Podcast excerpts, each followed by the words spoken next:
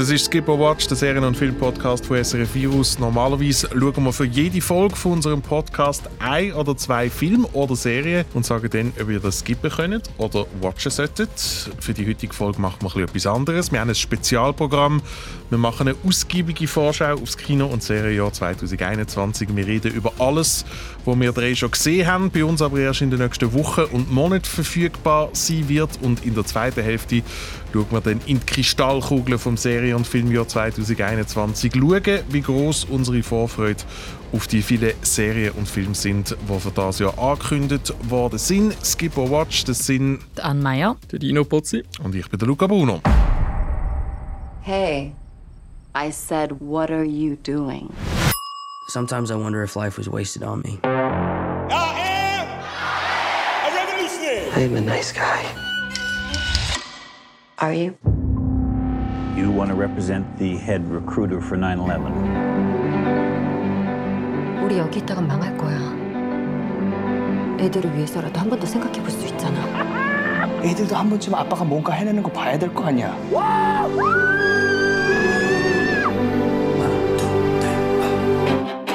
I thought we had a connection. Okay. How old am I? What are my hobbies? What's my name? Sorry, maybe that one's too hard. Ja, und dass wir uns für ein Spezialprogramm für die heutige Folge entschieden haben, äh, hat einen ganz besonderen Grund. Es hat einen säden Grund.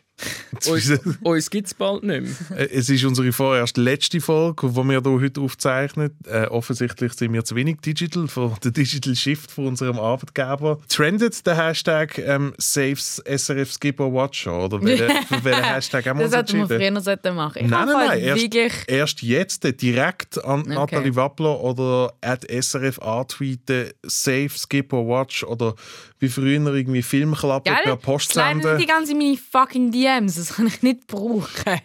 Was der Dino noch nicht weiss, ihn ketten wir demnächst ähm, an einem Baum hier vor dem Radiostudio. Das ist okay, ich habe eh nicht so viel zu tun. Aber ich bin so etwas von verdammt enttäuscht und bin ein bisschen hässig auf euch, von euch und auf euch, dass wir, Was? Die, dass wir die Folge nüchtern aufnehmen. Gell? Ich habe auch fucking- gestern. äh, sorry, wir reden 11 ja noch über einen Film, der sehr um Alkohol geht. Und da muss ich unbedingt etwas erzählen, weil der mich an etwas mega Lustiges erinnert. Aber jetzt. Siehst du, wenn du weiter so, an, so Sachen anteasen wirst, wie ans Alkohol-Eskapaden. ja, aber ich habe.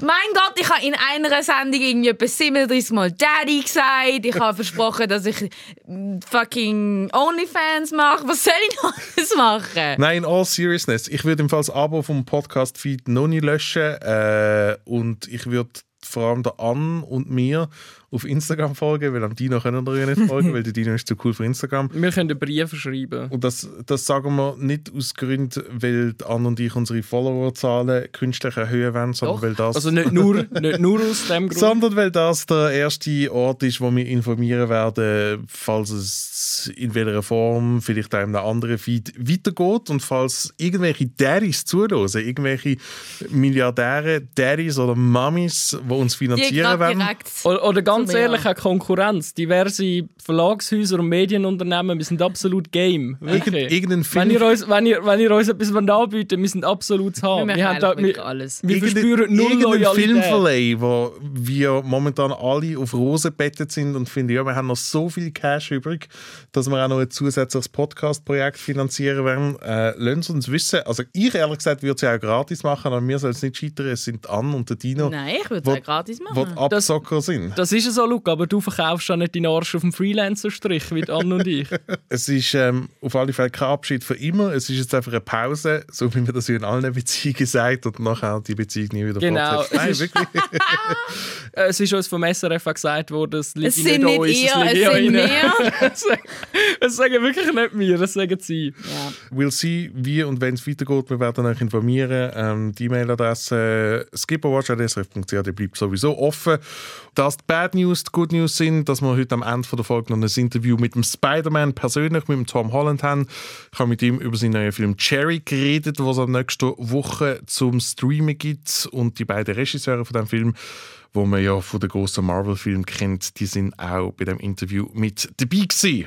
Jetzt äh, zu Teil 1 von unserer Jahresvorschau. Sachen, die wir schon gesehen haben. Die meisten davon die haben auch ein Schweizer Startdatum im Kino oder auf einer Streaming-Plattform, wobei sich das selbstverständlich jederzeit ändern kann. Äh, wir haben nicht alle alles gesehen, in erster Linie, weil die Anne einfach gefunden hat, jetzt, was mit dem Podcast zu Ende geht, schauen wir Ich gar nicht mehr. Vorher Dino hat sich sowieso gesagt, Nochmal- warum ich es nicht geschafft habe. No, nochmal, Arsch, Freelancer-Strich. A, das und B, ich penne im Moment am so am fucking 7 am oben ein und schaffe wegen dem immer nur einen Film pro Tag. Wir reden zuerst mal über Film. Serien haben wir irgendwie eher weniger gesehen, die erst kommen, weil momentan einfach generell recht wenig angesagt ist. Aber dazu dann im zweiten Teil mehr, wo wir auch eine Vorschau über das Serienjahr 2021 machen. Wir gehen ganz äh, chronologisch vor und starten gerade mit etwas, das ab heute verfügbar sein wird, wo glaube niemand vorher gesehen hat. Raya and the Last Dragon. Nein, aber da schaue ich. Okay, so here's the sitch. This is Kumandra. We were once unified, harmoniously as one. Until evil forces were awakened. Raya, this isn't the world I want you to live in. To restore peace, I must find the last dragon. Almighty Sisu! Das ist der neue Disney-Film, wo, weil Kinos noch zu sind, bei uns wieder nur über Disney Plus verfügbar sein wird. Wobei zuerst brauchst du auch wieder wie bei Mulan so einen VIP-Zugang. Kostet er wieder irgendwie so 45 Stutz wo du noch oder so. extra musst 25 Stutz zahlen genau, ja. Aber ich gebe trotzdem schon mal ein Watch-up, weil ich ihn schon gesehen habe. Das ist der 59. Disney-Animationsfilm. Es ist äh, der erste originale Film, also nicht eine Fortsetzung oder so, wo Disney rausgibt, seit äh, Moana, seit Ende 2016. Der spielt in einem fiktiven Land namens Kumandra, wo äh, fünf verstrittene Völker sind und ein Mädchen namens Raya äh, möchte die fünf Länder mit einem legendären Drachen wieder zusammenbringen. Und ich weiß nicht, wie, wie stehen ihr generell zu, den, zu, zu den letzten paar Disney- Disney-Filmen? Haben die die gesehen? So Moana, Zootopia etc. und so weiter? Gar nicht. Nicht als Zootopia, zum Zootopia habe ich Herzen gefunden. Mhm. Ah nein, stimmt, Zootopia habe ich auch gesehen. Ich, ich habe irgendwie gemerkt, ich bin recht unenthusiastisch angegangen, aber Aber der Trailer sieht so geil aus. Der Trailer ist, habe ich eben nie gesehen. Und keine Ahnung, wenn du den, wenn du den Film anfängst zu schauen, merkst du einfach relativ schnell, ah ja genau, das, da steckt das große Imperium Disney dahinter. Mhm. Und, das, er hat so ein bisschen wieder Humor von der sorry, wenn ich jetzt Leute aufwende, von den so alten mm, Disney-Filmen, wo ich einfach, wo halt einfach teilweise hure witzig gesehen sind. wer hast du mit dem offenden? Ja, vielleicht gibt es Leute, die finden so, keine Ahnung, vielleicht ist das jetzt ein bisschen eine boomerige Aussage gewesen. Aber ja, äh, ja, also tatsächlich, also ich meine, all die Remakes und so sind ja eh nicht. Aha, also, das, ja, sowieso. Nein, nein ich, ich finde eben eigentlich, ich habe die Listen angeschaut, ich habe fast alle ihre letzten Animationsfilme recht, recht mögen und du bist auch in dem Film wieder in recht, recht sicheren Händen. Ich habe es recht lustig gefunden, dass es wie bei Frozen 2 wieder ein Film ist, wo ich das Gefühl hatte, ähm, die Verantwortlichen dahinter haben während dem Drehbuchschreiben viel Zelda gamed. Es ist wieder ein sehr, sehr Zelda-inspirierter Film, so wie er aufgebaut ist oder so, aber auf alle Fälle ein absolutes Watch von mir. Ich würde dem, glaube ich, dreieinhalb Sterne geben. Next up ist ein Film, der überraschenderweise ab Montag bei uns auf Sky Show verfügbar sein wird. Wonder Woman 1984, die Fortsetzung vom Milliardenhit Wonder Woman, wo jetzt äh, bei uns doch nicht in Kinos kommt, sondern via Streaming verfügbar sein wird. Die Fortsetzung von dem doch gelungenen ersten Wonder Woman Film, wie ich gefunden habe. Ich finde, ich, ich will den Film mit irgendwie mega viel Friends schauen. Ich bin irgendwie mit zehn Freundinnen den ersten Wonder Woman Du schauen. meinst, du bist mit neun anderen Andere Wonder, Wonder Women. Ich, ich habe so eine andere Empfehlung so wegen, wegen, wegen der Fortsetzung wegen Wonder Woman 1984. Schauen gar nicht. Mhm, Finde ich auch, Weil ja. er ist unglaublich viel schlechter als eins. Definitiv. Auch mit und der Pedro Pascal. was mich so irritiert hat an dem Film, ich, ich habe mich ein bisschen ähnlich gefühlt wie bei Music vor zwei Wochen, dass ich mich sehr oft gefragt habe, Das ist natürlich jetzt gerade ein bisschen gar böse. nicht, nicht Qualitätslevel, sondern mehr so, how did no one stop them? Vor allem, weil Music ja noch so ein kleineres Projekt ist und das ist ja ein Projekt, wo eine riesengroße Industrie dahinter steckt, wo so viele bizarre Entscheidungen Ja, trifft. es, es ist einfach so das klassische. Ich Oh finde, nein. find, der Film leidet so unter dem klassischen Sequel-Syndrom, dass alles muss größer werden und irgendwie mehr Schauplätze, länger, ähm, die Einsätze sind höher und alles und so. Und das ist so ein bisschen, ich finde, das hat dem Film nicht gut da. Oh nein, weil ich habe im Fall den Trailer, glaube ich, weiß nicht wie oft gesehen. Ich habe jetzt, ich habe gefunden, der hat Absolut, so der ist super. Gemacht, aber auch einfach, weil Blue Sound. Monday läuft. Nein, es hat so eine, so eine geile Sound. Oder? Nein, mega geil. Ich, ich habe gedacht, ja, ich, ha- ich, ha- ich habe jetzt nicht irgendwie inhaltlich viel erwartet, weil ich habe jetzt ehr- ehrlich gesagt auch der erste nicht wahnsinnig Ja, aber der, aber also. der erste verhebt dramaturgisch. Und der verhebt Ah, eben okay. wirklich Er- hinten er und geht so vorne von nicht. A nach aber B nach C nicht, so. Ja, nein, also, der, ich finde, der nicht Film geil schon von A den nach B, 80s nach C, nach D, nach E, nach F. Und es passiert so viel und es... Aber irgendwie auch nichts. Ja, und die interne Logik von dem Film funktioniert wirklich hinten und vorne nicht. Und ich bin jetzt nicht jemand, der findet, dass Wonder Woman 1984 unbedingt muss die gleichen Standards erfüllen wie, keine Ahnung, irgendein komplexes Sci-Fi-Fantasy-Meisterwerk. Ich meine, es ist trotz allem einfach ein Superheldinnenfilm und so, aber trotzdem, was passiert in dem Film, macht irgendwie hinten und vorne keinen Sinn. Ich habe es auch schon eine recht desaströse Entscheidung Aber hast du, hast du verstanden, dass es so ein bisschen äh, so äh, ganz, ganz, ganz äh, gut verschleierte Trump-Kritik ist mit dem Pedro Pascal? Was? Mit, mit dem blonden Nein. Businessman Moment schon. 80er. Hast du das- hast- Aber auch das ist hure komisch und ich habe es auch mega weird gefunden, generell Sequel 70 Jahre nach dem Original anzusetzen. Ich finde, das wirft ja mega viele Fragen auf und zwar, was hat die Person während diesen 70 Jahren gemacht? ja, sie schafft jetzt in einem Museum. Ja, es ist ein ganz, ganz komischer Film. Hey, noch schnell ein Wort zum Pedro Pascal. Ich finde, er ist für mich so der einzige Lichtblick zu dem Film. und ich habe dann herausgefunden, der Pedro Pascal ist, ist gar nicht ein spanischer Schauspieler. Nein. Ich kenne ihn erst, seitdem er in Game of Thrones auftaucht ist. Und ich habe immer angenommen, ah, wenn ich irgendwelche random spanischen Filme aus den Anfangs Nullerjahren schaue oder so, sehe ich dann dort den spanischen Pedro Pascal, bevor er den Sprung nach Hollywood geschafft hat. Aber Nein. Aber wa was Hm? sind seine Roots? seine Chilenisch. Roots, er ist, Eben, in, in, also Moment, er ist in Chile geboren Ja. Und dann, als er neun Monate alt war, ist seine Familie ist aus Chile geflüchtet nach Amerika. Okay. Und dann ist er in New York groß geworden und sein erster On-Screen-Credit ist in einer Folge von Buffy irgendwie 1999.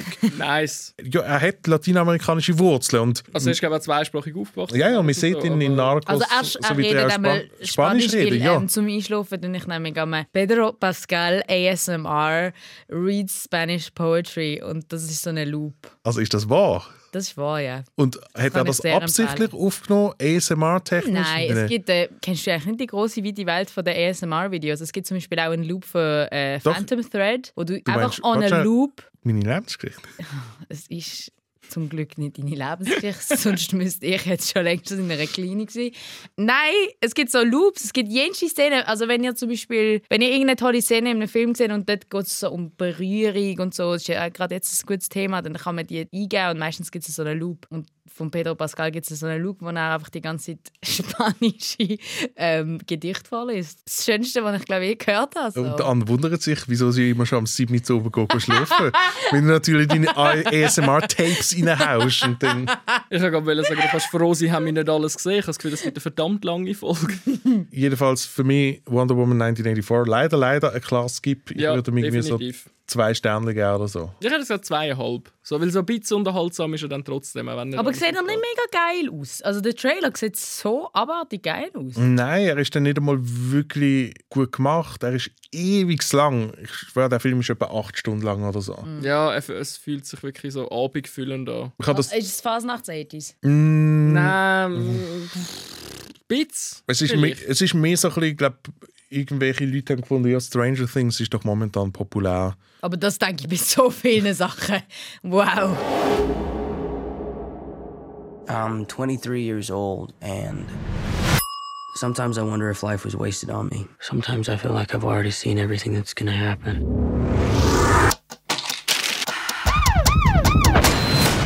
Get on the ground!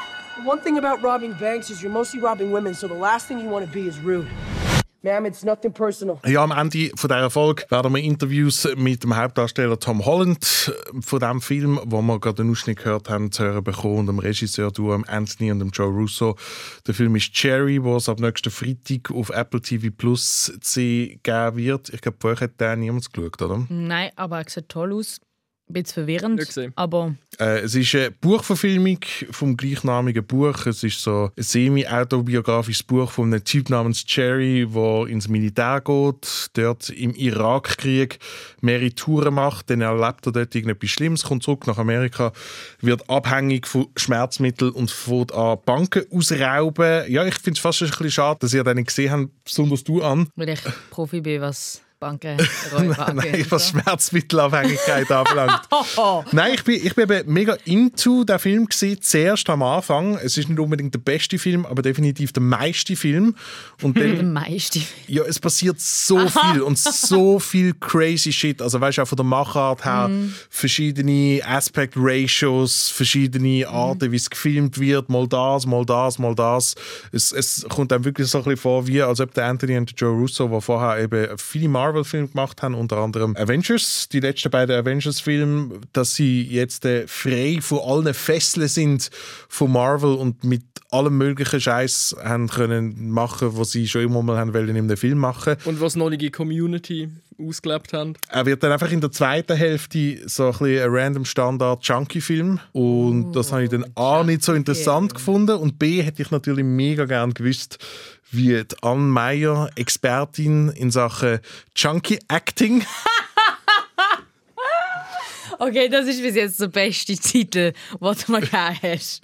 wie du ihre Leistungen beurteilt hättest. Ich äh, habe Tom Holland recht gut gefunden. Alle anderen, die in diesem Film mitgespielt haben, eigentlich auch. Ich habe mich sehr, sehr darüber gefreut, dass während dem ganzen Film immer wieder mal Van Morrison-Songs zu hören sind. Den dir schlussendlich aber trotzdem zu einem Skip, auch wenn ihm gute drei Sterne geben würde, weil er ist, wie gesagt, sehr lang, es passiert sehr viel und die zweite Hälfte kann dann irgendwie nicht mehr ganz mithalten. Ähm, skippt zum Ende dieser Stunde, wenn ihr wissen was der Tom Holland und äh, die beiden Russo-Brüder zu ihrem neuen Spielfilm sagen werden, gibt es dann, wie gesagt, ab nächsten Freitag auf Apple TV+. Plus. Dann, am 25. März, hoffentlich, hoffentlich, bei uns im Kino, wenn sie den wieder öffnen können. Ein neuer Film von Thomas Winterberg. Er heißt Another Round oder er heißt Drunk oder er heißt Druck. Für mich schon mal ein klares Watch, der Film. Maximals Watch, aber uff. uff, that hit hard. that hit home. Wow, er ist so traurig. Er ist so. Ich habe ihn Also er- gestern gerade noch geschaut. Er hit home, weil du äh, Lehrerin in einer Midlife-Crisis bist, oder? Nein, sagen wir so. Sorry. that hit literally home. Okay. Ähm, ja, ich sag jetzt, wen jetzt nicht dazu. Ähm, Soll ich noch sagen, ob es ein Skip oder ein Watch ist von mir? ja, du Watch. darfst auch etwas sagen. Okay, danke Dino. Nachher es geht, um eine eine, Stunde ruhig, es Ahnung. geht um eine Gruppe von Lehrern eigentlich und vor allem einen gespielt vom absoluten Maximum Daddy und Decady, Mats Mikkelsen. Und ähm, der ist wirklich in einer absoluten Midlife-Crisis, kann man wirklich so sagen. Und ähm, dann kommt er und seine ähm, Lehrerkollegen, Friends auf die Idee, dass sie konstant bei einem sitzen haben. sie, sie werden ihr Leben mit Daydrinking Genau. Und, und, und, Aber- und irgendwie sie- beziehen sie sich auf einen Philosoph, der mal gesagt hat, dass der Mensch mit 0,5 ähm, zu wenig auf die Welt gekommen ist. Das heißt, eigentlich müssten wir konstant wirklich so ein bisschen bedüselt sein und dann wäre unser Leben besser. Und obviously wird das Leben auch besser. Surprise. Hätte es gedacht? Und ähm, äh, wie man aber wahrscheinlich schon sehr früh am Anfang sich dann kann denken, ähm, ja, kommt es dann vielleicht auch mal nicht so gut. Weil was dann eben passiert, ist, dass, dass sie halt alle merken, okay, ja, das, äh, unser Leben ist besser, wenn wir alle ein bisschen bedüselt sind. Irgendwie, sie haben alle neue Lebensenergie und in allen Bereichen läuft es besser, aber ähm, sie tun dann die Quantität von Alkohol, die sie sich äh, zuführen, äh, immer wie erhöhen und irgendwann kommt es dann zum Clash. Dass das ein Film ist über eine Midlife-Crisis von irgendwelchen White Dudes, hätte ich nicht gestört. Ich habe doch schon mal gesagt, dass ich das absolut abfeiere. Wenn ich Männer sehe, die so in der Mitte von ihrem Leben absolut abkacken, das ist so mein Jam. Nein, ich habe ihn absolut großartig gefunden. Ich habe ihn aber auch wirklich deeply sad gefunden. Wirklich. Ich habe den so absolut traurig gefunden. Aber was ich noch wollte sagen, das hat mich wirklich an etwas erinnert. Das erzähle ich jetzt hier. Ich habe erst mit 20 oder 19 angefangen zu trinken. Und dann habe ich eben auch wirklich das gehabt, so mit dem, ah, dann fühle ich mich ja so ein bisschen besser. Und dann habe ich einfach ohne Scheiß genau das gemacht. Dann bin ich wirklich so aufgestanden und habe mir einmal so Shots gegeben und bin so in die Schule. Ja, und, das sage ich jetzt an dieser Stelle, alle Männer, die vor meinem 25. Lebensjahr oder 24. mit mir ein Date hatten, ich bin im Fall immer drunk. Und was ist dein Fazit schlussendlich gesehen? Man wird mega müde. Aber alles andere ist super gewesen. Also so wie du momentan. Das hat nichts mit dem zu tun.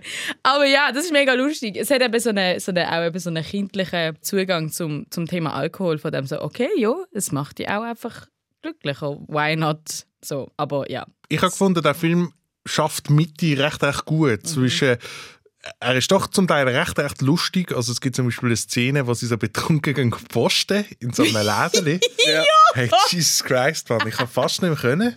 Und wirklich, auch, muss man sagen, wirklich ein gutes Drunk-Acting. Mm, Äh, ich mega, meine, das sieht man mega. ja wirklich auch viele schlechte Mhm. Beispiele und das, sie machen das wirklich sehr Ja, und auch ich. Respekt ähm, zum, weil es gibt ja eigentlich meistens in Filmen nur nüchternes oder super drunk Acting, aber ich glaube, ich habe selten Menschen in Filmen gesehen, die so Bits drunk spielen und ich glaube, so, das ist sicher auch eine mega Challenge. So, Ich habe einen Podcast gelesen mit dem Mats Mikkelsen, wo er erklärt hat, wie sie das gemacht haben. Und Ja. zwar haben sie zu vier tatsächlich so Drunk Camps gemacht, Geil. wo Das habe sie- ich als erstes gedacht. Das haben sie sicher ausprobiert. wo sie sich dabei gefilmt haben Mhm. halt, und die ganze Zeit Alkoholtests gemacht haben, im Sinne von, wie verhalten wir uns, Mhm. wenn man 0,4 Promille hat, wie 0,5, 0,8 und so weiter. Und Also es während- ist alles sehr Method gewesen.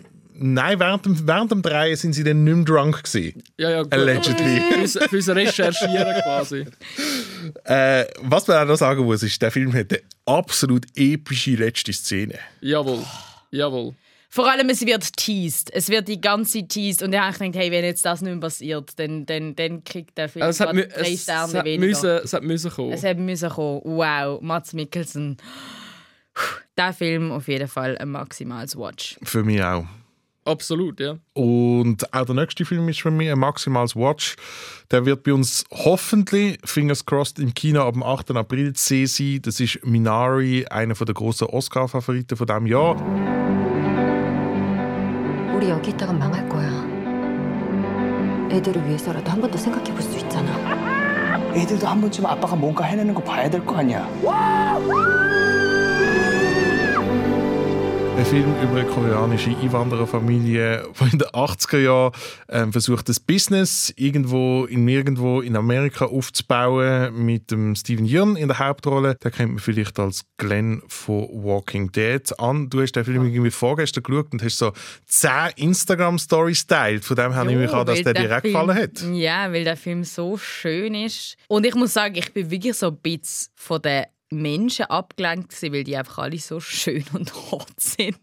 Aber bin ich Von wirklich so der bisschen- Großmutter und von den. Kindern oder was? nein, von ihm zum Beispiel, vom, vom Hauptdarsteller. Ähm, ja, nein, mir hat er sehr gefallen. Ich habe ihn auch einfach eben wunderschön gefunden. Ich würde den auf jeden Fall allen empfehlen, auf einem Beamer zu schauen. Ja, nein, sieht, sieht wahnsinnig schön aus. Geniessen es noch, das ist das Da letzte merkt man, Mal. wie der Dino, wie der Dino schon innerlich abgeschaltet hat. Es ist nicht einmal eine Beamer- Beamer-Notiz Nein, ich, ich, ha einfach, weißt, ich habe es einfach, ich einfach für mich genossen, weil ich gewusst habe, dass es wahrscheinlich das letzte Mal ist. Ja, und wegen der Stories. Ich möchte natürlich ähm, Werbung machen, dass man zu mir kommt und chillen und so. Dürfen wir mal kommen? Würdest du, uns, würdest du Dino und mich mal einladen für einen Ja, Film? sicher, ihr müsst einfach in meinem Bett chillen, weil ich nur einen Raum für... Das, nochmal, das ist absolut kein Problem. Mit der An würde ich nicht in Basel abmachen. Ich bearbeite die extra, dass du, wenn du in Basel bist, dass du an dem und dem Tag kommst arbeiten. Dann heisst es, ah, ich bin gar nicht dort. Uh, da das höre ich Würde ich nicht, das würde ich nicht. Nein. eine kleine Verletzung. Du- Ja, klein. Hallo? klein, massiv. Ich habe meine Termine nicht im Griff und wahrscheinlich habe ich geschlafen. Was meinst du, wenn jemand in einem Jahr die Podcast-Folge aus irgendwelchen Gründen entdecken sollte und reinhören wird, werden wir bis dann mal eingeladen Du worden meinst, sein? du meinst irgendjemand vom SRF zum Beispiel? Ähm, ja, Minari, top. Ich habe vielleicht ein bisschen Sundance-Problem gehabt, das ich ab und zu habe bei Filmen, wo uns schon vor einem Jahr erzählt wird, wo die ersten Personen die gesehen haben, wie toll sie sind und dann steigert man sich so in etwas rein und dann kann man sie endlich schauen und dann sind sie schlussendlich doch immer recht oft so ja nicht kleinere Filme, aber sehr intime Filme, wie jetzt mhm. Minari einen ist und man ist dann nicht gerade von Anfang an so boah, wegblasen hin und weg, aber es ist schon ein mega, mega schöner Film und ich will den unbedingt auch noch im Kino schauen, wenn er dann hoffentlich bei uns kommt, Ja. am 8. April. Ich habe ich ha irgendwie die ganze Zeit gedacht, so, das sind irgendwie auch Geschichten, die man unbedingt jetzt so muss erzählen muss. So irgendwie äh, persönliche Geschichten von People of Color, wo irgendwie ähm, ja, mit all diesen Struggles, die im 20. Jahrhundert oder auch jetzt ähm, damit gekommen sind, irgendwie ein neues Leben neu aufzubauen und so. Ich finde, es gibt ja mehrere so- so Geschichten jetzt so in den letzten paar Jahren, aber ich finde so, ich, ich habe mich noch nicht daran gewöhnt. Ich finde es ich find's etwas mega Tolles. Äh, am gleichen Tag wie Minari sollte äh, Nomadland bei uns ins Kino kommen. Äh, Hat der von euch in der Zwischenzeit eben geschaut? Yes. Und Gut, haben wir uns aufgeteilt. Habt ihr den äh, so gut gefunden wie ich? Ja. Ich, Ich habe ihn, glaube nicht so ganz so gut gefunden. Du hast ihn ja- Obwohl du auf deinem grossen Beamer geschaut hast. Obwohl ich auf dem grossen Beamer geschaut habe. Ähm, du hast- weil bei mir ist es mir ist, glaub, so gegangen wie bei dir mit Minari. So, ich meine, ich habe jetzt wirklich von allen. Seit fünf Monaten hörst Seit fünf hey, Monaten, das ist der du wirst beste Film schauen vom und deine einen- Augen werden aus dem Kopf gehen, weil er so gut ist und so. Ja, oder du hast eben, das ist ja dein Lieblingsfilm von letztem Jahr. So. Eben, bei Ich dir ist glaub- auf Platz 1 gewesen, gell? Genau, also ich glaube, so gut, wie ich ihn mir jetzt vorgestellt habe, hätte er gar nicht können sein. Aber ich glaube, wenn ich ihn zum ersten Mal, also wenn ich jetzt den Film geschaut hätte, ohne irgendetwas vorher zu wissen, wäre er wahrscheinlich bei mir auch auf der Nummer eins von dem her. Voll, ich bin, ich bin als ich ihn am letzten Jahr am Zürich Film Festival gesehen habe, bin ich eigentlich sehr blind rein. Ja. Ich habe, es hat glaube dort noch gar keinen Trailer gegeben. Ich habe nicht gewusst, was genau eigentlich ist. Ich habe nur gewusst, wer dahinter steht. Chloe Zhao, der den Film The Rider gemacht hat, den ich auch sehr, sehr empfehlen kann, wo in eine ähnliche Richtung geht. Und mir hat Nomadland irgendwie voll so weggeblasen in dieser Sinnlichkeit, in dem schon fast so neblige Vibe, den er hat, weil er halt sehr, sehr langsam ist, die Jo, schönen und find halt- und so. Und Also mich hitte ja Film immer sehr, wo was so ums Genießen und das Appreciaten von kleinen Sachen geht und vom, vom Leben an sich so und das ist ja so ein bisschen das. Also es geht ja darum, dass äh, eben eine Frau ihren Job verliert und, und, und damit auch ihr Haus und ihren Mann und überhaupt und dann mit einem Van durch Amerika fährt und es geht, es geht um eben so das Appreciaten von der Natur, von Begegnungen, von ja, was das Leben eigentlich lebenswert macht so. Also ich Lustig, ich habe den vollkommen anders gelesen, aber das Wirklich? ist vielleicht einfach auch unsere Einstellung zum Leben. Okay. Nein, also ich meine, ein- also eine Szene, wo ich wirklich, wo, wo, was mich wirklich genommen hat, ist dort, wo die eine ältere Frau ihr sagt, eben, warum das Leben für sie lebenswert war, weil sie wahrscheinlich bald wird sterben, weil sie erkrankt hat. Und dann von irgendeinem Erlebnis mit, mit, mit Vögeln und mit, mit einer Höhle oder so redet. Und das habe ich so, so herzig gefunden und so herzensgut. Und ich finde, eben so, diese Szene hat für mich so ein bisschen die Seele von diesem Film widerspiegelt. Ich finde auch, ja, es, also es ist mega schön, es ist mega herzig. Ich finde, was er gut macht, ist, ähm, wo wir ja in Hillbilly, bei Hillbilly Elegy all recht Mühe haben mit dem, eben, wie wird eine gewisse Schicht von der amerikanischen Mhm. Bevölkerung dann aber von Hollywood porträtiert. Das macht er halt sehr so, ja, empathisch und eben nicht bemitleidend. Mhm. So, das finde ich, ist- das funktioniert recht gut. Ich finde dann aber, also ich habe wirklich toll gefunden, aber ich finde, es hat so ein paar Momente, gerade bei so ein paar längeren Monologen, wo für mich so ein bisschen nach, äh, ich weiß jetzt nicht, wie ich das es ist sagen. definitiv nicht ein subtiler Film. Ja, es und ist auch nicht- einer, der viel auf Subtext was, setzt oder was, so. Genau, was so ein bisschen Bam, das ist jetzt ein großer Moment. Ähm, wo, aber das äh, nimmt, nimmt dem überhaupt nicht weg, wegen dem ist es trotzdem total schön und funktioniert mega toll, finde ich. Und so eben so die eine Stimmung, die sich schön durchzieht von Anfang bis Mhm. Schluss und auch schöne Bilder halt auch. Und ich hab- muss mit Distanz nochmal sagen, ich finde Frances McDormand unglaublich gut in diesem Film. Mhm. Ich hatte dich gefragt, ähm, wo du gesagt hast, äh, dass das dein absoluter Lieblingsfilm ist von letztes Jahr und ich ihn noch nicht gesehen habe. Und ich dich ja gefragt, eben so, wie du das gefunden hast, da ja in diesem Film auch quasi ein reicher Hollywood-Star spielt, der arm ist und äh, ja, vö- völlig ein anderes Leben führt als sie, nehme ich mal an. Und du hast gesagt, sie hat so eine unprätentiöse Art zu spielen. Und äh, das habe ich auch mega so gefunden. Also, eben, es ist so nicht eben das, das Oscar-Bait-mäßige, oder? Das, das, das Schauen, wie fest ich kann leiden kann. Ja, so. es Aber das ist- hat natürlich auch mit der, mit der Message vom Film zu tun, weil es halt nicht, äh, nicht ein hoffnungsloser Film ist, trotz allem. Ladies and gentlemen, Miss Billie Holiday. Reporters keep asking me, Billy, why you do the things you do? This is what I tell them. than trees. Get her off that stage. Bear strange fruit. They won't let me sing nowhere. No clubs, no money, no nothing. You gotta understand, baby. Right now, I'm in a situation. Look, you said we could beat this, Billy. I need some now. Blood on the leaves. You're like a hammer. Come right back and it hit harder than before. Äh, letzte Wochenende sind Golden Globes verliehen worden. Die irrelevanten Golden Globes. Unter Ah, ja, wir anderem. sollten vielleicht noch erwähnen, dass Nomadland gewonnen hat. yes, ja, Ziemlich, Nomadland. ziemlich abgeräumt sogar. Mhm.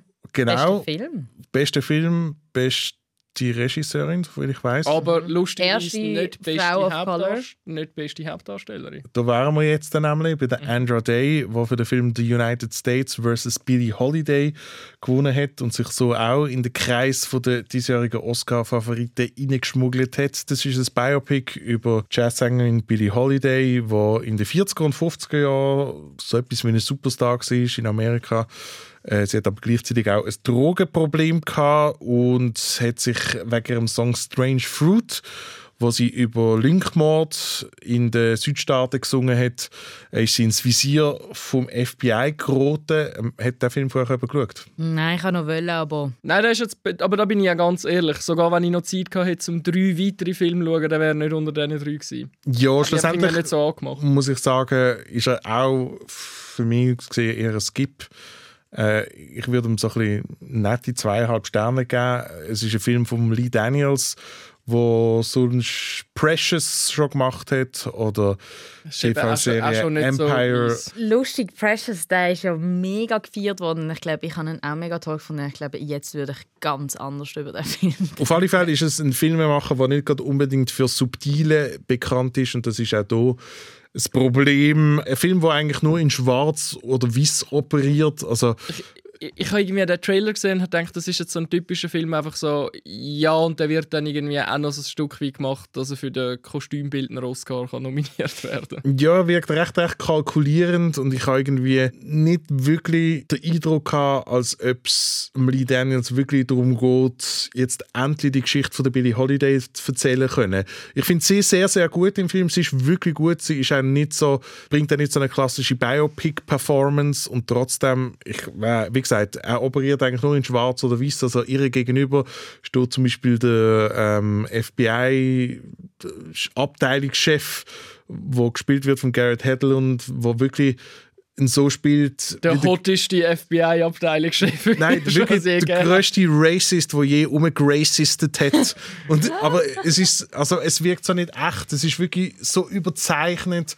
Und dann kommt noch dazu, dass ich den Lee Daniels generell nicht visuell als äh, ein sehr, sehr guter Regisseur einschätze. Er ist auch nicht wirklich schön gemacht. Ich habe mir bei mega vielen äh, Momenten gedacht, von wegen, ah, das sieht aus wie irgendeine random Netflix-Serien oder so. Also er ist nicht wirklich gewusst- ästhetisch. Hast du das Gefühl, es könnte so ein bisschen das passieren, was wir bei Churchill hatten, dass einfach eine tolle zentrale Performance oder, oder auch bei Bohemian Rhapsody oder, Oder bei so. Judy. O- Oder bei Judy und der Film rundum ist so ein bisschen... mm. Ja, es ist wieder mal so ein klassischer Fall. Wobei ich bei Bohemian Rhapsody den Rami Malek eigentlich überhaupt nicht gut. Also ich finde den ganzen Film dahinter letzte Dreck. nein, nein, Aber den Film ist- finde ich terrible, aber ich finde auch, der, der generelle Talking Point ist ja gesehen, ja, der Film ist nicht so gut, aber der Rami Malek, wow, der verkörpert den Freddie Mercury als selbst auch wäre, das auch finde ich eben überhaupt nicht. Äh.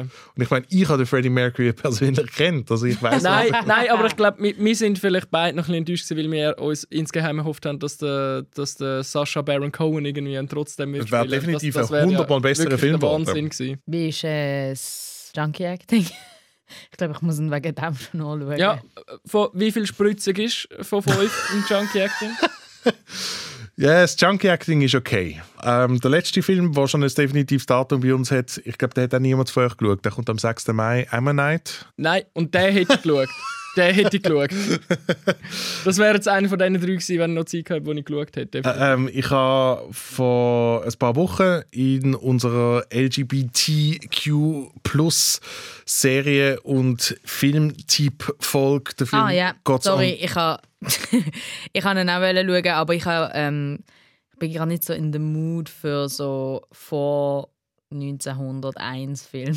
Meine, Und er erinnert maximal an Portrait de la jeune fille en feu. Das Also, ist eins der grossen Probleme von diesem. Film, wo ein riesengroßer Skip ist, by the way, einfach, dass ich es kurz aber erwähnt habe. kann man sich Okay. den sparen? Den kann man sich definitiv sparen und ich habe mich ja gerade unterbrochen, aber ich sage es gerne nochmal schnell. Ich habe vor ein paar Folgen den Film God's Own Country von Francis Lee empfohlen. Das ist für mich einer der besseren Filme ähm, aus dieser Ecke von den letzten paar Jahren. Und in seinem neuen Film, der ist einmal auch von Francis Lee geht es jetzt eben nicht um männerliebende Männer, sondern um frauenliebende Frauen, die gespielt werden von der Kate Winslet und von der Saoirse Ronan. Beide Ähm, totally not gay, by the way. Mhm. Er basiert auf zwei historischen Figuren, die es tatsächlich gegeben hat, die im 19. Jahrhundert an einer britischen Küste äh, Fossil ausgraben haben. Darum auch der Titel vom Film Ammonite, was so eine Fossilart ist.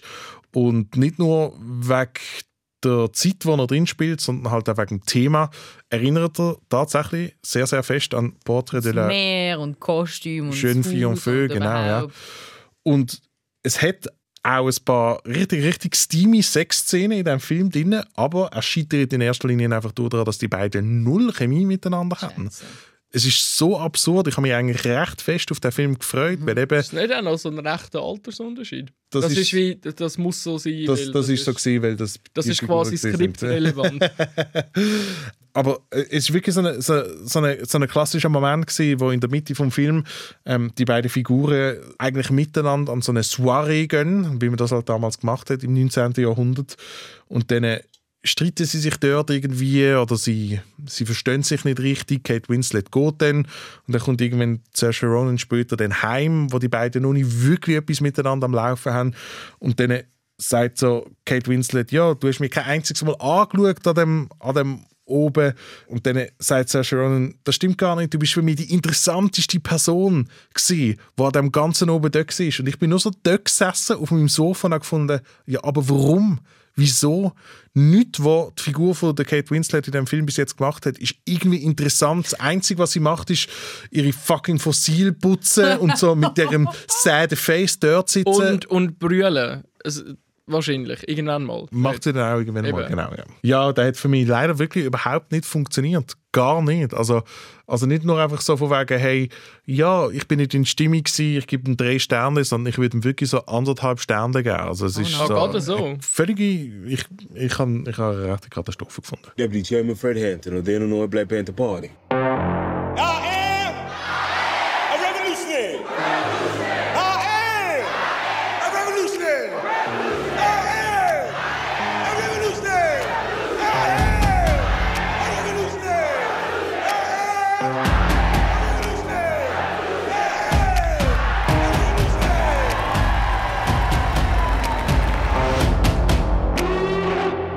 Keine Katastrophe, habe ich das Gefühl, ist der Film Judas and the Black Messiah, Oh yeah. wo bei uns äh, kein definitives Kinostartdatum mehr hat. Er hat mal eins gehabt und ich könnte mir gut vorstellen, dass das so ein Film ist, wo wie Wonder Woman 1984 früher oder später vielleicht zuerst auf, auf VOD oder auf einer Streaming-Plattform auftaucht, bevor er dann wirklich noch bei uns in die Kinos läuft.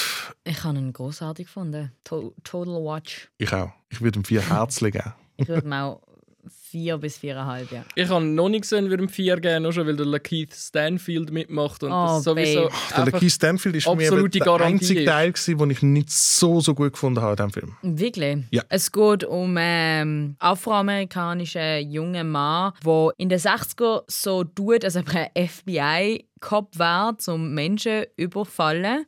Dann wird er aber tatsächlich mal ähm, verhaftet und kommt dann mit dem echten FBI in Kontakt. Nämlich muss er ähm, einen Black Panther-Leader ähm, bespitzeln. Also er muss quasi so tun, als ob er ein Black Panther wäre und ähm, an den Leader näher ankommen und ja, kommt dann irgendwann in den Zwiespalt von, ähm, ja, dass er in die ganze Bewegung mit reinrutscht und, und, und äh, ja, dort wie so eine Art Familie findet, aber dass er gleichzeitig auch ähm, ja, das FBI mit Informationen ähm, beliefert. Auch der Film basiert auf wahren Begebenheiten, also es ist eine wahre Geschichte, aber er umgeht halt all die klassischen Biopic-Probleme. Also man sieht nicht in der ersten Szene, wie der Fred Hampton, das ist die Person, wo der, Black Panther Leader ist, wo du angesprochen hast, wie er keine Ahnung irgendwie geboren wird und dann legt ihm jemand ein Plüschtier von einem schwarzen Panther in Krippen oder so. ja, nein, aber das machen ja so gewisse Biopics so in dieser Art, oder? Jetzt, jetzt, wo du das so erzählt hast, ist es eigentlich im Prinzip ist die gleiche Geschichte wie Fast and the Furious, oder? Jemand wird von der Polizei dazu instrumentalisiert, in eine Aber ich andere, finde, eine andere Gruppe Biopic- zu unterwandern und findet dort eine Familie. Ich finde Biopic eigentlich ein bisschen der falsche Begriff für, für den Film. Ich meine, es ist ja mehr... Er nimmt halt nur einen ganz, ganz kurzen Ausschnitt Mhm. von diesen richtigen Und es Personen. geht ja jetzt nicht nur quasi um die Zeichnung vom Charakter von dem, von dem Aktivist. So. Es geht Aber ja eigentlich mehr darum, was sie in dieser Zeit machen und ähm, wie gefährlich das war, ein Black Panther zu sein, wie die gekämpft haben, wie sie sich rekrutiert haben, wie sie zusammen trainiert haben. Ähm, also ich würde das eigentlich gar nicht so wirklich als ein Biopic eigentlich sehen, sondern es geht mehr ja eben auch eben um die um die Geschichte von dem ja, schwarzen Mann, wo dann eben wie völlig, dass man ihn ja dann wie auch versteht, warum er einfach irgendwie mitspielt und so, weil, weil, weil er wie so keine andere Wahl hat und wie gleichzeitig das so schmerzhaft ist, dass er ja ständig seine Freunde belügt und so.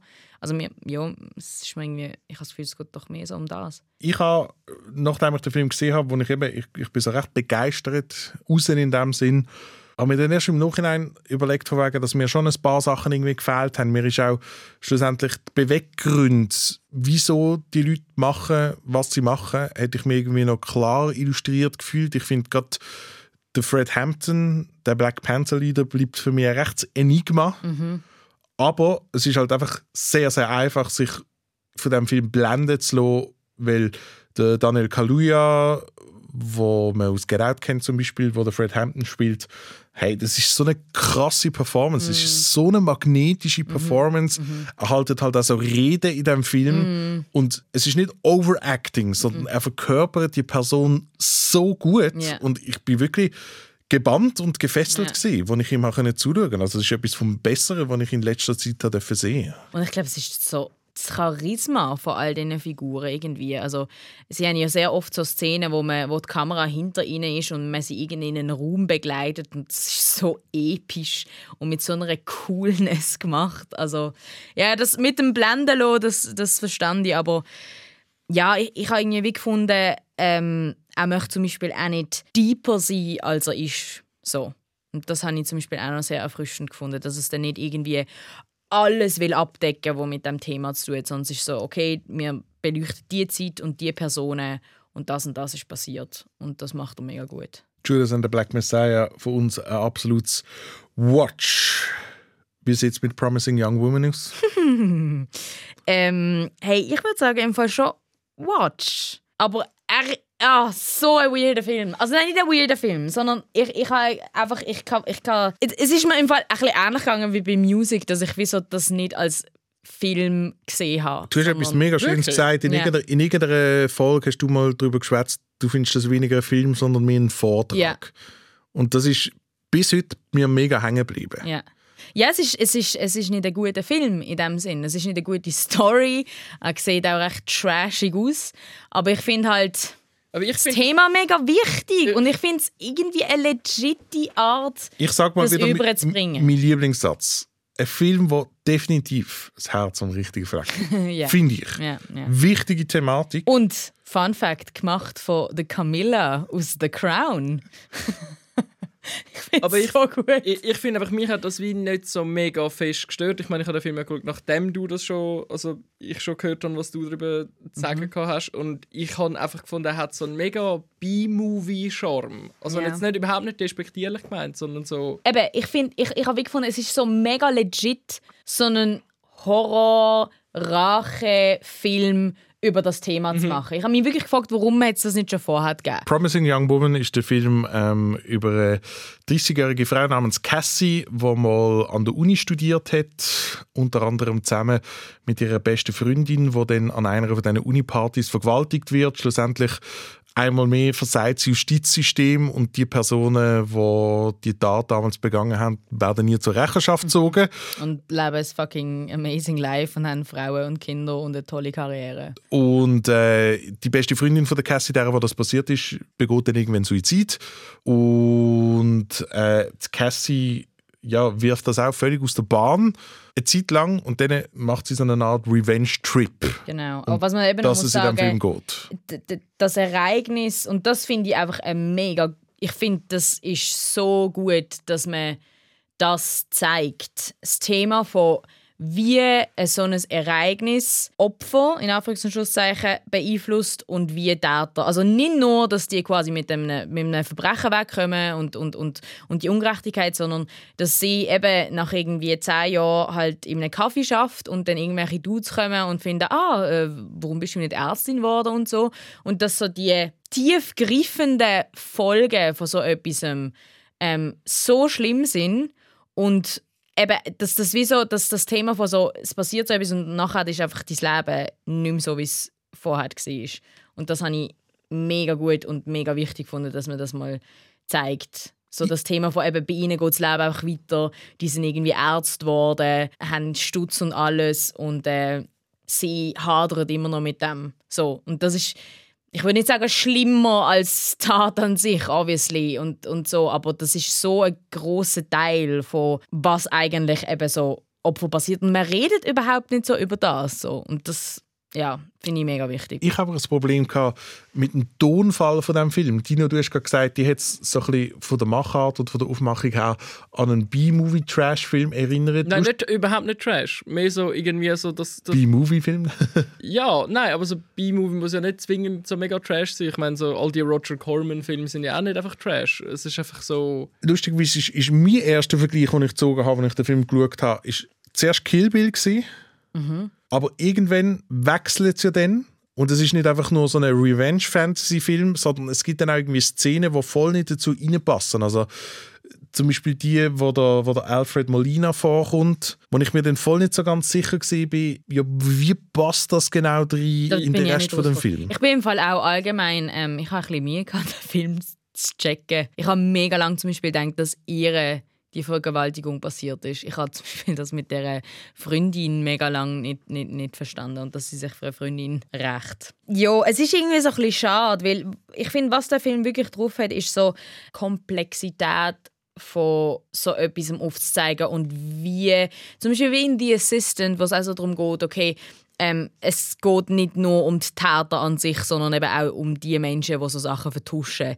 Ähm, und ich finde es auch mega gut, dass sie zum Beispiel auch zeigt, wie, wie auch Frauen können mega Allies sein zu so Verbrechern und Verbrechen und so. Und ähm, ich weiß auch nicht, es wäre irgendwie wie geil gewesen, wenn der Teil, wo offensichtlich mega durchdacht ist, irgendwie mit einer anderen Inszenierung und mit einer anderen Story irgendwie verschachtet worden Aber ich weiß nicht, ist das nicht jetzt der Vergleich mit The Assistant? Das ist jetzt.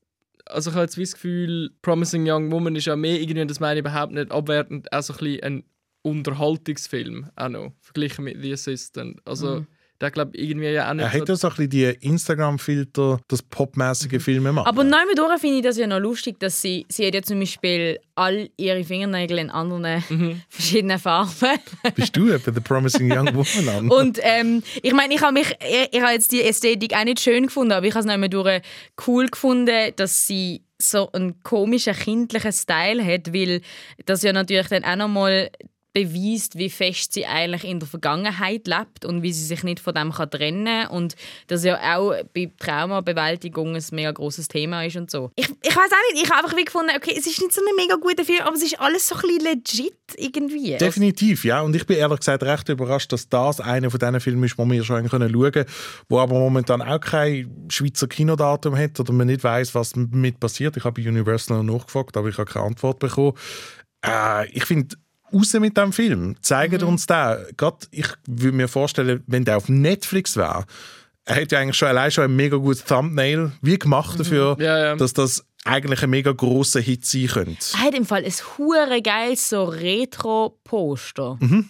Mit Das dem Lippenstift und so. Mega schön. Also, ich habe mir noch überlegt, ich würde das Poster mega gerne bei mir aufhängen, aber ich finde den Film jetzt nicht so Ja, eben gut. geil, ja, ich ist gedacht- Aber ich habe im Fall ehrlich Dann gesagt schon du- dann Poster hast du nicht- aufgehängt dann von hast- Filmen, die ich nicht so gut Ich finde. wollte sagen, Anne, da hast du nicht verstanden, um was es beim Filmposter aufhängen geht. Man muss den Film nicht mal gesehen haben. ja, das ist auch. Nein, ich finde, wenn ich noch schnell etwas darf hinzufügen was ich mega einen grossartigen. Hebfresse. was ich mega einen grossartigen. Letzte Folge, jetzt geht's los. Vorerst letzte Folge. Ein, ein grossartiger Schachzug finde, ist, dass all die ähm, Typen, die misslichen Typen, die entweder aktiv beteiligt sind an dem oder sich oder wo sie quasi auf Jagd nachher geht im Ausgang und so, dass das alles Schauspieler sind, die so recht bekannt sind als Fucking Schmidt aus Oh, New ja, Girl. Schmidt, Es ist einfach ein Evil Schmidt. Es ist einfach die gleiche Rolle, Dort aber in Oh, das ist Arschloch. mega, mega smartes Casting. Ist das gleiche auch so. der, Da, danke auf das hätte ich rauswählen, dass das eben alles eigentlich so die guten Typen sind in diesen Serien. Adam Brody aus The OC. Max Greenfield, der, ähm, der Sam Richardson aus Veep. Das, das, einfach, das finde ich verdammt schlau gemacht. Eben genau, das, das Thema von ja, nur weil du dich als guter Typ siehst, kannst du nicht absolut Genau, mega ja. problematisches Typ. Du bist nicht, du, du actest auch problematisch. Es ist, Luca, dich noch nie hat jemand gedacht, dass du ein good guy bist. Nein, aber das ist eben auch so. Jetzt bröckelt die Fassade. Du stehst wenigstens wenn ihr wüsstet, was da in dem Raum passiert, sobald die Mikrofone ab sind. Nein, aber ähm, was ich mir eben einmal gefragt habe und mit was ich einmal mir habe bei so Vortragsfilmen, wo es wirklich so ist, bam, bam, bam, das ist alles schlecht. Ich habe eben mega Angst, dass dann Leute, wo das zum Beispiel gerade würd eigentlich ansprechen, also sollte ansprechen, sich eben genau durch die sehr artifizielle Art von dem Film wieder distanzieren. Dass es dann wieder eben so das Ding ist von, ah, jo, aber geil, so schlimm ist es ja nicht. Und das ist eben das Ding. Das Auf ist eben Art- grosses Problem Genau, gewesen. auf eine Art hat es den Tonfall von dieser Übertreibung, weil ganz so schlimm sind nicht alle Männer, die meisten. aber so, nein, weil in, in Schon dem Film sind ja wirklich alle Männer horrible. Und das Wirklich ist, und das, Ausser Ausnahmslos. Mega gut, dass du das Ausser- ansprichst, weil das ist, das ausser ist, dann, Vater. das ist eben mein- mein Hauptstruggle mit, ja, dem, aber fair. mit dem Film gewesen, wo ich dann eben gefunden habe, ja, der Film macht sich irgendwie zu einfach. Ja, aber eben das ist immer so ein bisschen meine Angst bei so Sachen, wo eben das Herz am richtigen Fleck haben und einen mega so Point wollen beweisen, aber wo dann halt so quasi mit dem Hammer und mit dem mit allem Möglichen draufschlagen, dass es dann, dass ich eben dann immer das Gefühl habe, dass sich dann eben wieder Leute distanzieren davon oder, oder sich selber in dem nicht sehen und, und ich glaube, dass jo, Also der Wunsch von der Camilla aus The Crown Ich finde das gut. Ich dass finde man es das dass ja bei den Ich glaub, wirklich IMDb-Credits gesehen als Camilla. Nein, aber das ist, das, das ist das Problem von all diesen Filmen, wie zum Beispiel Green Book oder The Help, wo du die racistischsten Racists siehst, nur dass du dann selber denken kannst, ja, aber hey, so racist sind wir ja nicht mittlerweile. Aha, du meinst von der Haltung vom Zuschauer? Weil Ja, Aha, wo du ja, das ja, schaust, so, genau, dass du genau. dich dann besser fühlen Ja. kannst.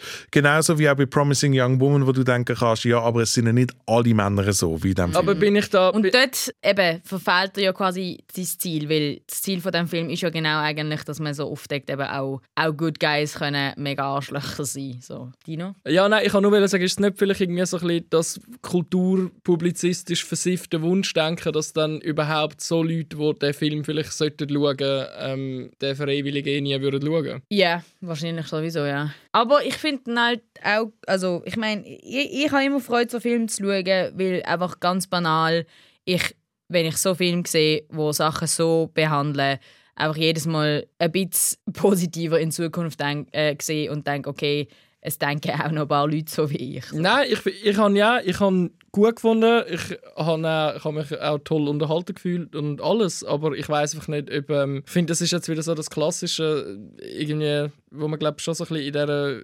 Filmkritik-Bubble drin sind, das ist äh, dass das halt irgendwie gar nicht so eine, so eine riesige Kiste wird sein, wie wir jetzt wahrscheinlich denken und darum Mhm, nein, mir geht Ja. es weniger um Riesenkiste oder nicht, sondern es geht mir mehr um das subtil, nicht subtil.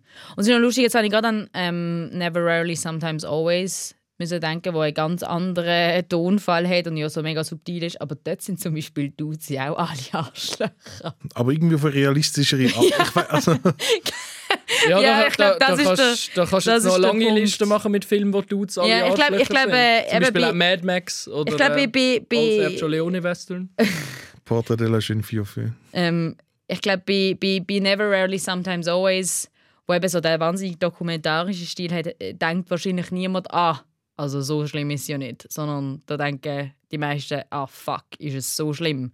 Und ich glaube, das will der Film auch, aber er schafft es nicht ganz. Es ist auf alle Fälle irgendwie beeindruckend, dass das ja trotz allem der allererste Spielfilm ist, den Camilla of the Crown gemacht hat.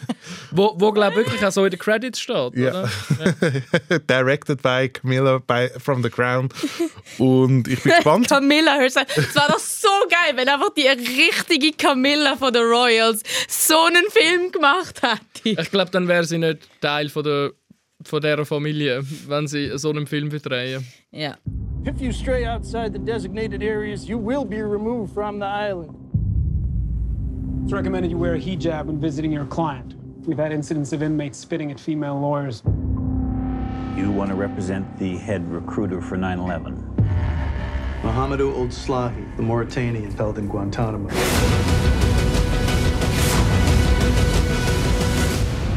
My client, he's not a suspect.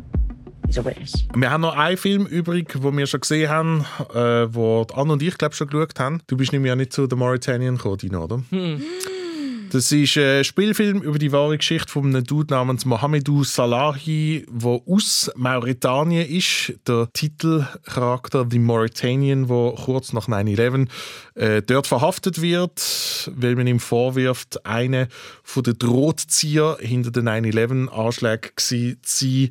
Schlussendlich wird er dann jahrelang in Guantanamo inhaftiert, dort auch gefoltert und schlussendlich gibt es eine Anwältin, die hier gespielt wird von der Jodie Foster, die ihn dort rausholen möchte. Äh, ich bin recht überrascht gewesen, dass ich unter dem Strich den Film recht gut gefunden habe. Ich, Das ist im Fall mein absoluter Highlight im Fall. Also Wirklich? Der, Cool. Der ist, der ist bei mir jetzt so, wenn so von, von den Filmen, die wir jetzt schon gesehen haben und so, ist der bei mir im Fall Nummer eins. Ich bin so begeistert gewesen. Ich habe ich hab nicht so einen guten Film erwartet. ich eben auch nicht. Ich, habe irgendwie gedacht, ich habe es etwas mega so erwartet. Ja, oder oder so halt eine, einfach so ein mega klassisches. wie, die, ähm, wie die Report, die er ja, angefangen hat. einfach so oder? ein Courtroom Drama, so ein bisschen slightly racist mit denen so und und und und es ist irgendwie überhaupt nicht so gewesen, "Und fuck man, da hat Tara Him, also nachher äh, habe noch ein paar Tipps. Ähm, nein, wow, ich bin im Fall hin und gewesen. und vielleicht hat es auch so ein bisschen damit zu tun, dass ich bin irgendwie so 9/11, ich bin dort gerade so, so, das ist so Zwei die Zeit. Nein, nicht ganz. Aber so, das ist so die Zeit, gewesen, wo man glaube so, so, wo das Hirn irgendwie so zum Leben erweckt und alles, was so reinkommt,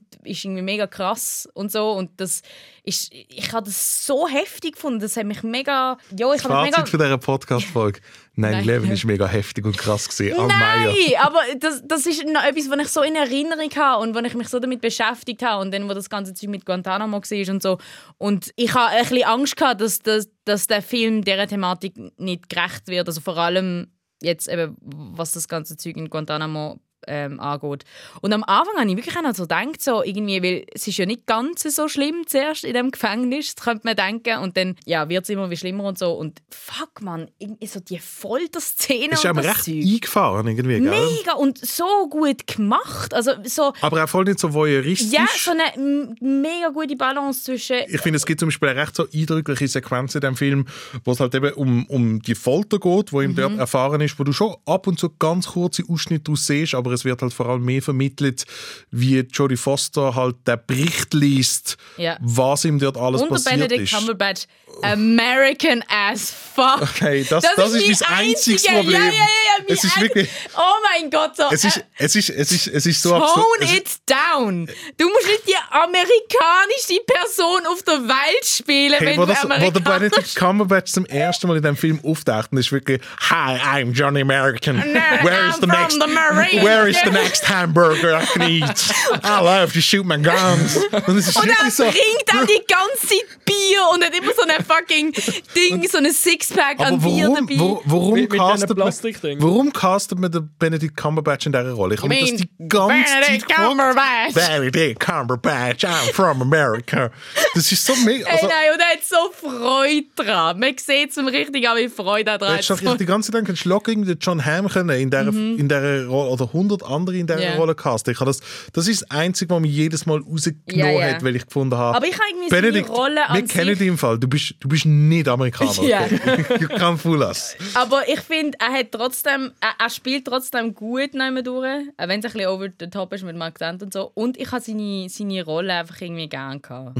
Definitiv. Er ist mega, er ist eben, er fährt halt an als so typischer, ähm, so super so Hero, War Hero, der sich jetzt will rächen und so. Und Ah, war's in a war. I was in the morning, fuck Marines.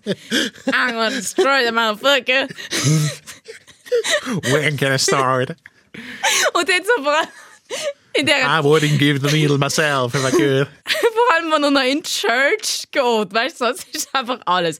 Okay, egal. Aber ja. Ich, ich weiß schon, was ich als nächstes schaue, wenn ich heimgehe. Ja, nein, im Fall, es Absolut. lohnt sich. Und Ich bin hey, mega überrascht schnell gewesen. noch über den echten Mauritanian reden. Hey, das ist, ist er so- die most awesome Person, die jemals gelebt hat. Ich Also meine, erstens mal, in, wir könnten fast sagen, dass eigentlich der Mauritanian auch so ein bisschen ein Biopic ist. Ich habe mich, Oh, ja. ich habe mich darauf gefreut, wenn wir ihn am Schluss dann endlich sehen, noch mit einem Foto. Aber Mhm. sie machen es ein bisschen anders. Man sieht dann noch Videoaufnahmen vom echten Mauritanian, wo nochmal irgendwie nochmal einfährt. hey, fuck, das habe ich wirklich dann nochmal next level. Ich habe ich ha den Film gerade meinem Bruder übergeschickt und ich so schaue bis zu den Credits, weil das ist dann nochmal...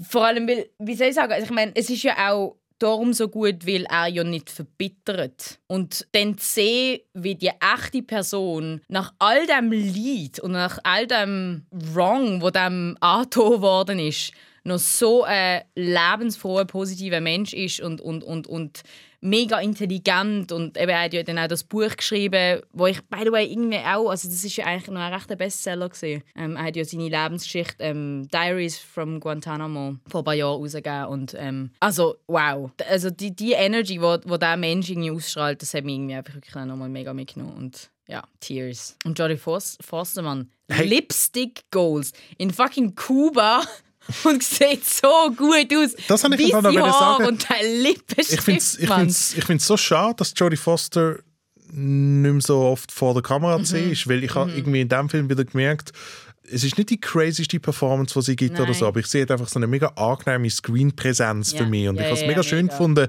sie wieder mal in so einem so größeren Teil zu sehen. badass. Sie Mhm. ist so naturally badass. So, sie ist nicht so, ah, da kommt jetzt so die taffe Anwältin, sondern sie ist das einfach so. Und sie ist ja, was ich eben auch gut finde, dass trotz dieser krassen Geschichte und dieser diesen dort vielen expliziten Szenen hat er ja auch ganz viel so Zwischentöne. Und ich glaube, so in einem schlechteren Film wäre sie doch dann so als die Einsame, wo so keine Familie hat und wo so nur in ihrer Arbeit aufgeht. Und das ist sie ja ein bisschen, aber das wird überhaupt nicht so mega stark gezeigt, sondern nur zum Beispiel in der einen Szene, wo man dann merkt, ah, es ist Weihnachten und sie ist jetzt auf Guantanamo gegangen, um nochmal so ein Verhör zu haben. Also so mit so einer kurzen, mit so einem kurzen Merry Christmas zum Busfahrer merkt man, ah fuck, die andere hat eigentlich nichts anderes zu tun als der Case. Und das finde ich mega schön, dass das so subtil gemacht wird und eben dann nicht mit dem so, ah, Du meinst nicht, dass sie irgendwie ihrem Kind anläutet und dann ihnen versprochen hat, dass sie dann ihrem Geburtstag das und das machen, aber sie hat den Mm. Geburtstag vergessen und sie sind jetzt mit der Stiefmutter das Und dann machen. Bangt sie aber eigentlich der, der Mauritanian so in der Zwischenzeit. So, das habe ich sehr gut gefunden, dass er dort einfach nicht in die Klischees reinrutscht. Weil das habe ich dann zum Beispiel auch noch ein bisschen Angst davor gehabt, dass dann so zwischen denen irgendwann mal etwas läuft oder so. Und ach, das Ja, ich finde, das ist definitiv ein Film, wo sich alle äh, auf ihre Watchliste können setzen können, die Filme gesehen haben, wie eben zum Beispiel The Report und von dem dann eher ein bisschen enttäuscht sind, so wie ich. Ich bin Ich habe den echt nicht so schlimm gefunden. Es ist jetzt nicht der spannendste Film aller Zeiten, aber... it pales in comparison to The Mauritanian, finde ich. Und vielleicht einfach noch schnell ein Wort zum Tahar Rahim, Mhm. der die Hauptrolle in diesem Film spielt, den ich auch mega, mega gut gefunden habe. Mhm. Ähm, schon irgendwie eigentlich in einer von der ersten Szenen, wo man ihn zuerst mal auf Guantanamo sieht, ist er eben nicht so der, der sich dann so kratzt oder so. ja, und noch völlig fertig und ja, ja, ja. Nein, wirklich mega vielschichtig. Mega vielschichtig gespielt. Sowieso Baymann. Ja, ich würde sonst bei meinen Must-Watches gerade äh, hier anhängen. Nämlich, wer sich fragt, wer der Tahar Rahim ist und ihn vielleicht zum ersten Mal in diesem Film sieht, weil das, glaube eine von seinen ersten größeren internationalen Rollen ist, obwohl er auch schon in internationalen Filmen mitgespielt hat. Ähm, das ist ein äh, französischer, also er hat seine ähm, ja, Karriere in Frankreich gestartet Und wer die Kombination von ihm und Gefängnis gut findet. Ich habe übrigens auch das müssen denken. Ich habe gefunden, Ähm, äh, Tahar Rahim Jail Acting. Jail Acting, Mann. Vor allem, ich habe euch doch mal gesagt, dass, also ich habe ja Angst vor dem Universum, aber dafür umso faszinierter bin ich vom Gegensatz vom Universum, nämlich so eine sehr so unglaublich beschränkte ähm, Anzahl von Räumlichkeit. nämlich Eine Wohnung zum Gefängnis. Beispiel. Nein, Also kann, Kammerspiel. nein, habe mir das wirklich überlegt, was ist das Gegenteil vom Universum? Eine Gefängniszelle. So. Universum Was? ist so ewige Weite. Really makes you think. Ich, we ich weiß Nein, ich nicht. will's, ich sag's nicht wegen dem. Aber ich habe wirklich gemerkt, Kammerspiel finde ich auch so toll. Ich finde alles toll, wo auf einem sehr überschaubaren so Platz so getragen worden ist. Alles, was so im Waldtal, das ist mir too much. Egal.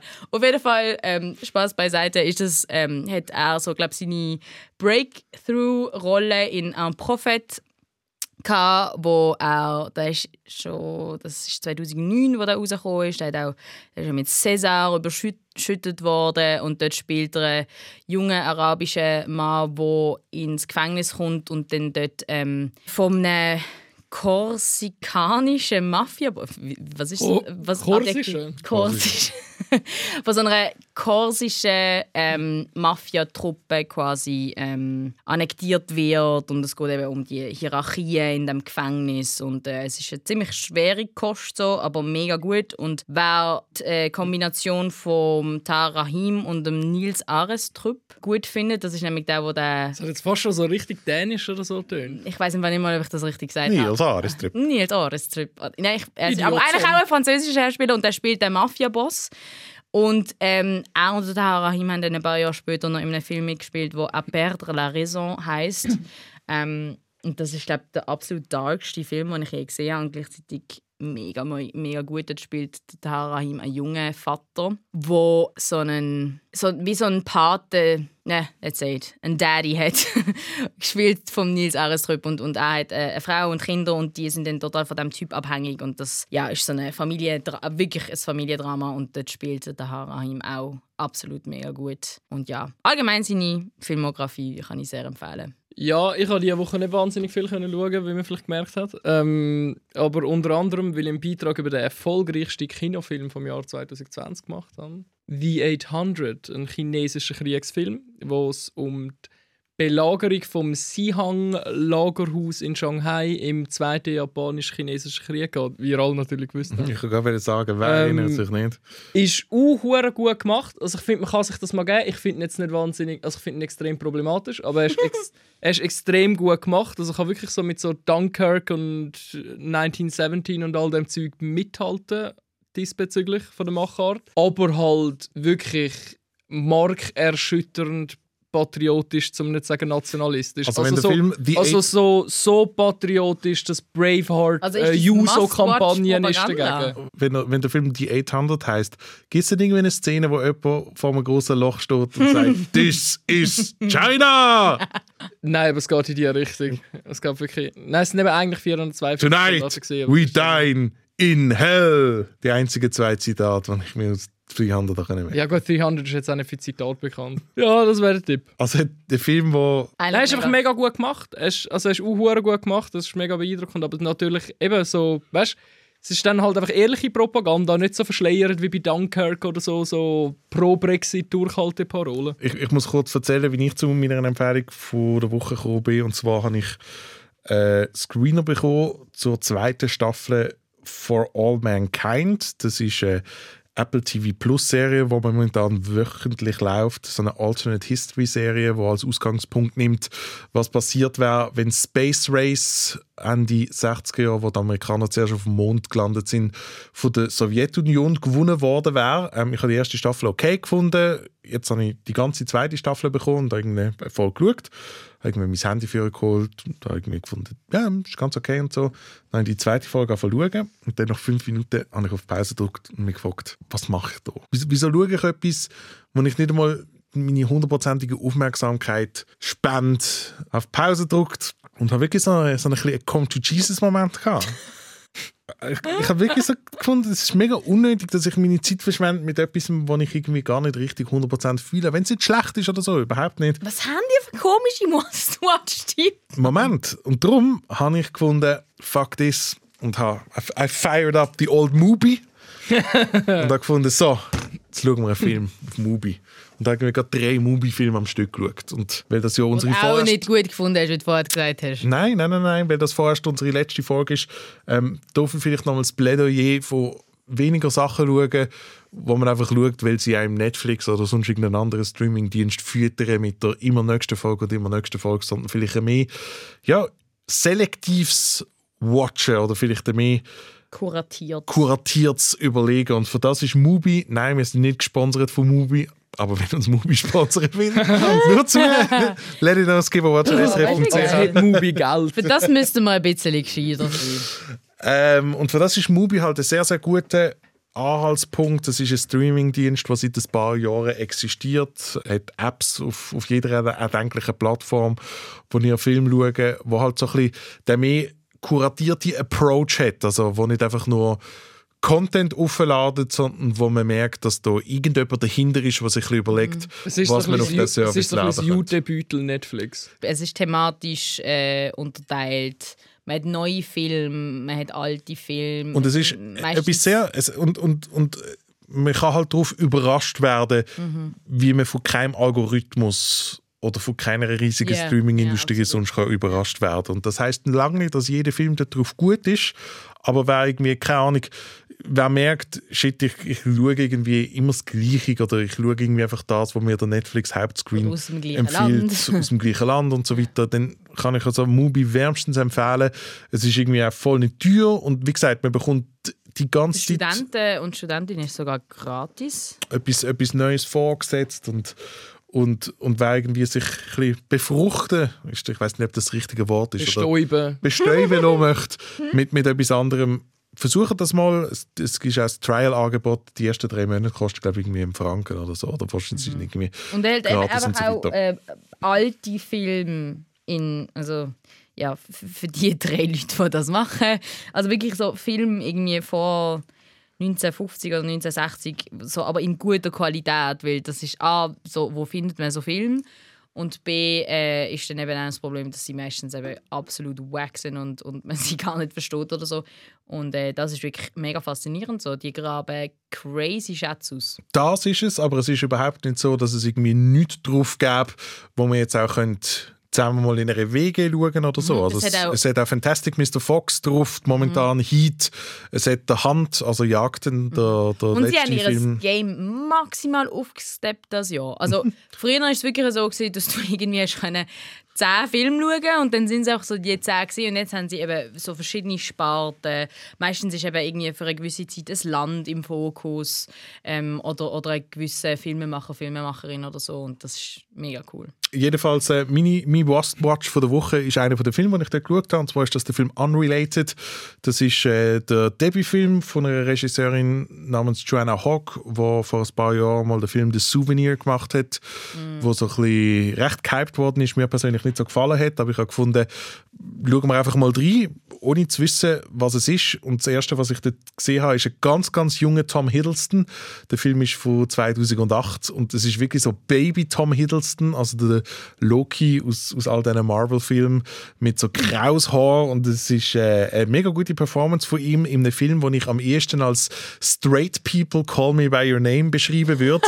äh, mir hat der Film unglaublich gut gefallen. Äh, ist so ein bisschen äh, Rich People Familie, die ihre Sommerferien in Italien No verbringt. richer als Call Me By Your Name. So ein bisschen Stufen Call Me By Your Name. Sie sind dort in so einem schönen Sommerhaus und dann kommt äh, eine Freundin zu Besuch von der Familie, ein bisschen, also eine middle-aged woman und sie und Tom Hiddleston fangen dann so ein bisschen anbandeln und es ist halt so ein bisschen eben die, die Spotsommer-Atmosphäre, die auch Call Me By Your Name hat und ich bin äh, voll begeistert von dem Film. Ich habe ihn super gut gefunden und das ist so einer von diesen Filmen, wo man auf Netflix nie sehen würde, nie angeboten würde werden und man muss sich halt ein bisschen, ja, man, man muss sich ein bisschen überraschen lassen, aber äh, genau für so Sachen sind, sind für, für so Sachen ist Movie mega gut. Dafür kommt auf Netflix alle Adam Sandler Filme über. Also noch zum, noch mal das Gleichgewicht, noch zum das Gleichgewicht da nochmal irgendwie. Die kann man ja problemlos schauen mit dem Handy in der Hand. Die sind ja so konzipiert, Absolut.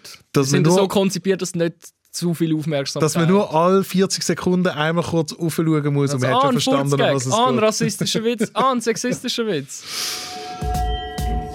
Ja, und für den zweiten Teil von der heutigen Folge, wie angekündigt, eine Vorschau, die ein bisschen über den Tellerrand überschaut, mit Sachen, die wir noch nicht gesehen haben. Wahrscheinlich wird es auch total unspannend. Es ist ein so, wie wenn wir einfach eine Wikipedia-Liste vorlesen von Titeln, die niemand von uns sieht, die aber irgendwie spannend tönen. Und Nein, zu, zu, zu das vielleicht gewisse Sachen mehr in diesem Wikipedia-Artikel Aber, äh, aber- intensive Beziehungen. aber, aber die Anlists auf Zürich-Deutsch vor. Wir haben vorher ja nur über Film geschwätzt. Jetzt vielleicht kurz ein paar Serien, die angekündigt sind. Ähm, ich habe auf virus.ch übrigens so einen Vorschauartikel gemacht, wo es schon Trailer von ein paar von diesen Serien gibt. Da wären zum einen zwei HBO-Produktionen, was dann bei uns garantiert auf Sky Show zu geben wird. The Nevers, das ist das neue große Sci-Fi-Projekt von HBO und dann Mayor of Easttown, auf die ich mich recht freue. Das ist eine Miniserie mit der Kate Winslet, wo sie als Privatdetektivin in einer US-Kleinstadt einen Mord untersucht. Das ist, glaube ich, so die Art von Geschichte, die ich könnte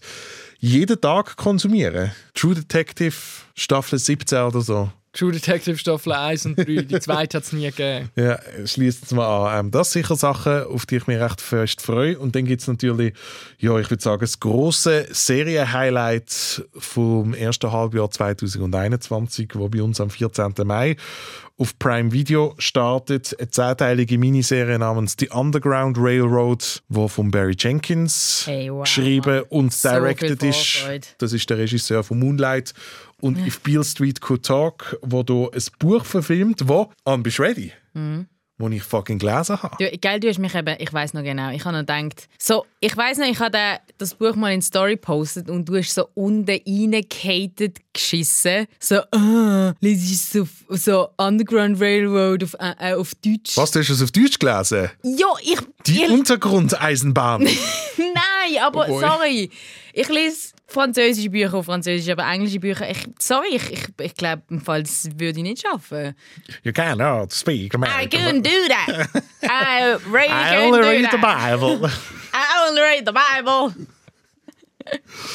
Nein, ähm, ja, voll. Ja, es ist ein Buch von äh, Colson Whitehead, wo übrigens vor kurzem auch ein anderes sehr, sehr gutes Buch rausgegeben hat, das ich dann auch gelesen habe. Und wie sexy macht mir das eigentlich, dass ich zwei Bücher gelesen habe? Zwei ganze Bücher. Es würde dich sexy machen, wenn du nicht so damit würdest braggen, Wenn weil das so wieder thirsty ein. Beweis dafür ist, dass du sonst nicht lesest. Das ist wahr. Nein, ich lese eben sonst ich lese mehr, als man eigentlich denkt.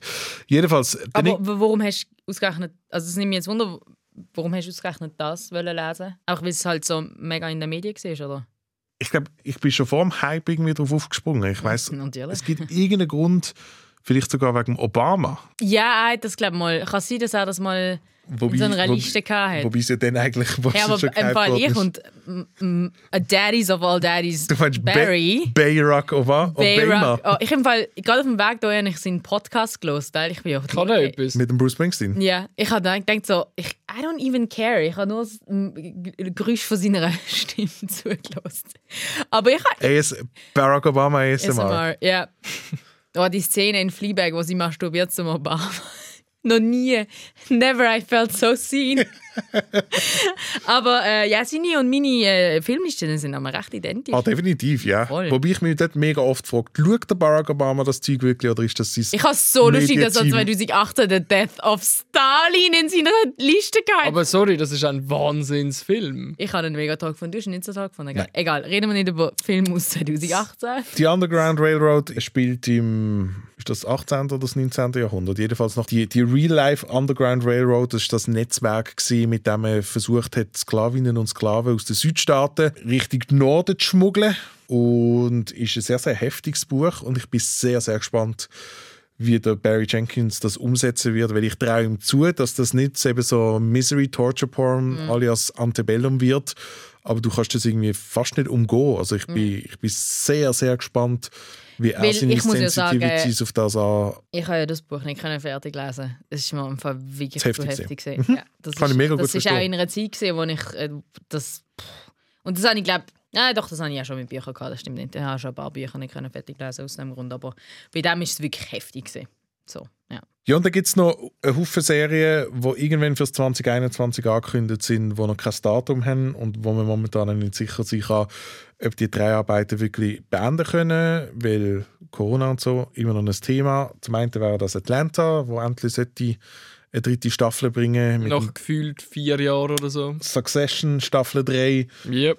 Tino und ich sind ready. Sind wir heiß drauf? Injected! Injected into my veins. Genauso jetzt, wo ich auch auf dem Ozark-Zug bin, sollte Schon, die- bist du jetzt auch auf dem Ozark-Zug? Ja, mit der dritten Staffel bin ich definitiv. Bist auch, ja, das ist äh, sollte die, die vierte und letzte Staffel, die in zwei Teilen kommen wird, auch irgendwann das Jahr kommen. ich, ich finde, es gibt selten einen guten Grund, das zu machen. Ja, ich glaube, wenn man es im Vornherein weiß und irgendwie so wie die letzte Mad Men Staffel eigentlich wirklich wie zwei Staffeln machen kann, finde ich Ja. das vielleicht nicht mal so eine schlechte Idee. Aber wenn man es einfach arbiträr irgendwo in der Mitte aneinander hackt, ist das natürlich scheiße. Äh, dann gibt es ein äh, Gossip Girl Reboot diesen Sommer. Oh Gott! Endlich! Why? Wirklich? Aus einer schlechten Serie nochmal etwas Schlechteres machen? Ich bin heiß Excuse, drauf. Gossip Girl, schlechte Serie? Nein, wow.